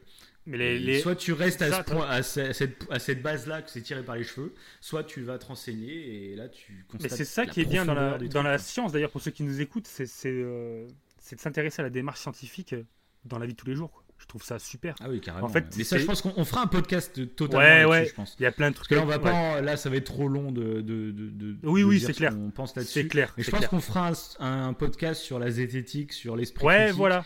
Sur Voilà. les démarches à avoir, etc. Et même Là, sur euh, l'influence de notre cerveau aussi, ça pourrait Bah être voilà. intéressant d'avoir C'est l'art, l'art de penser contre son cerveau. Et je trouve ça génial. Voilà. Mais ça, on en reparlera dans un autre podcast. Je pense que là, oui, ça parce va que être, sinon, euh, ça va durer 3 heures. voilà, ça. On n'a pas le temps de, je pense, de. Mais voilà, ça, ça fait des petits teasers pour d'autres, d'autres podcasts. Voilà, c'est ça. Je sais pas quand on le fera, mais je pense qu'on va se préparer ça et ça peut être, euh, ça peut être pas mal. C'est clair. Bon, bah là-dessus, Bah, c'était on beau. va hein se laisser. On est à une petite heure trente, on est bien. On Ouais, est dans ouais. la moyenne. voilà. Petite moyenne, mais on est bien. Ça fait plaisir. Et ben, je te dis à la prochaine. Ouais. Bah, on vous dit à la prochaine. Hein. Et puis, euh, Voilà. des avis positifs. euh, Enfin, dites-nous Voilà, ce que vous en pensez. Quoi. Alors, que des Mettez avis positifs. hein. Que... Ouais, ouais, on n'accepte pas. Les négatifs, on les supprime et puis on vous banne. non, non, vous mettez ce que vous voulez, mais bon, voilà, si vous avez envie de soutenir, c'est suivant Voilà. la plateforme, bah, vous mettez les pouces bleus, les étoiles à fond, un ça. petit commentaire sympa pour nous dire ce que vous pensez du podcast, et puis voilà, ça fait plaisir, quoi. Voilà. Belle Allez. conclusion. Allez. Allez, salut tout le monde Ciao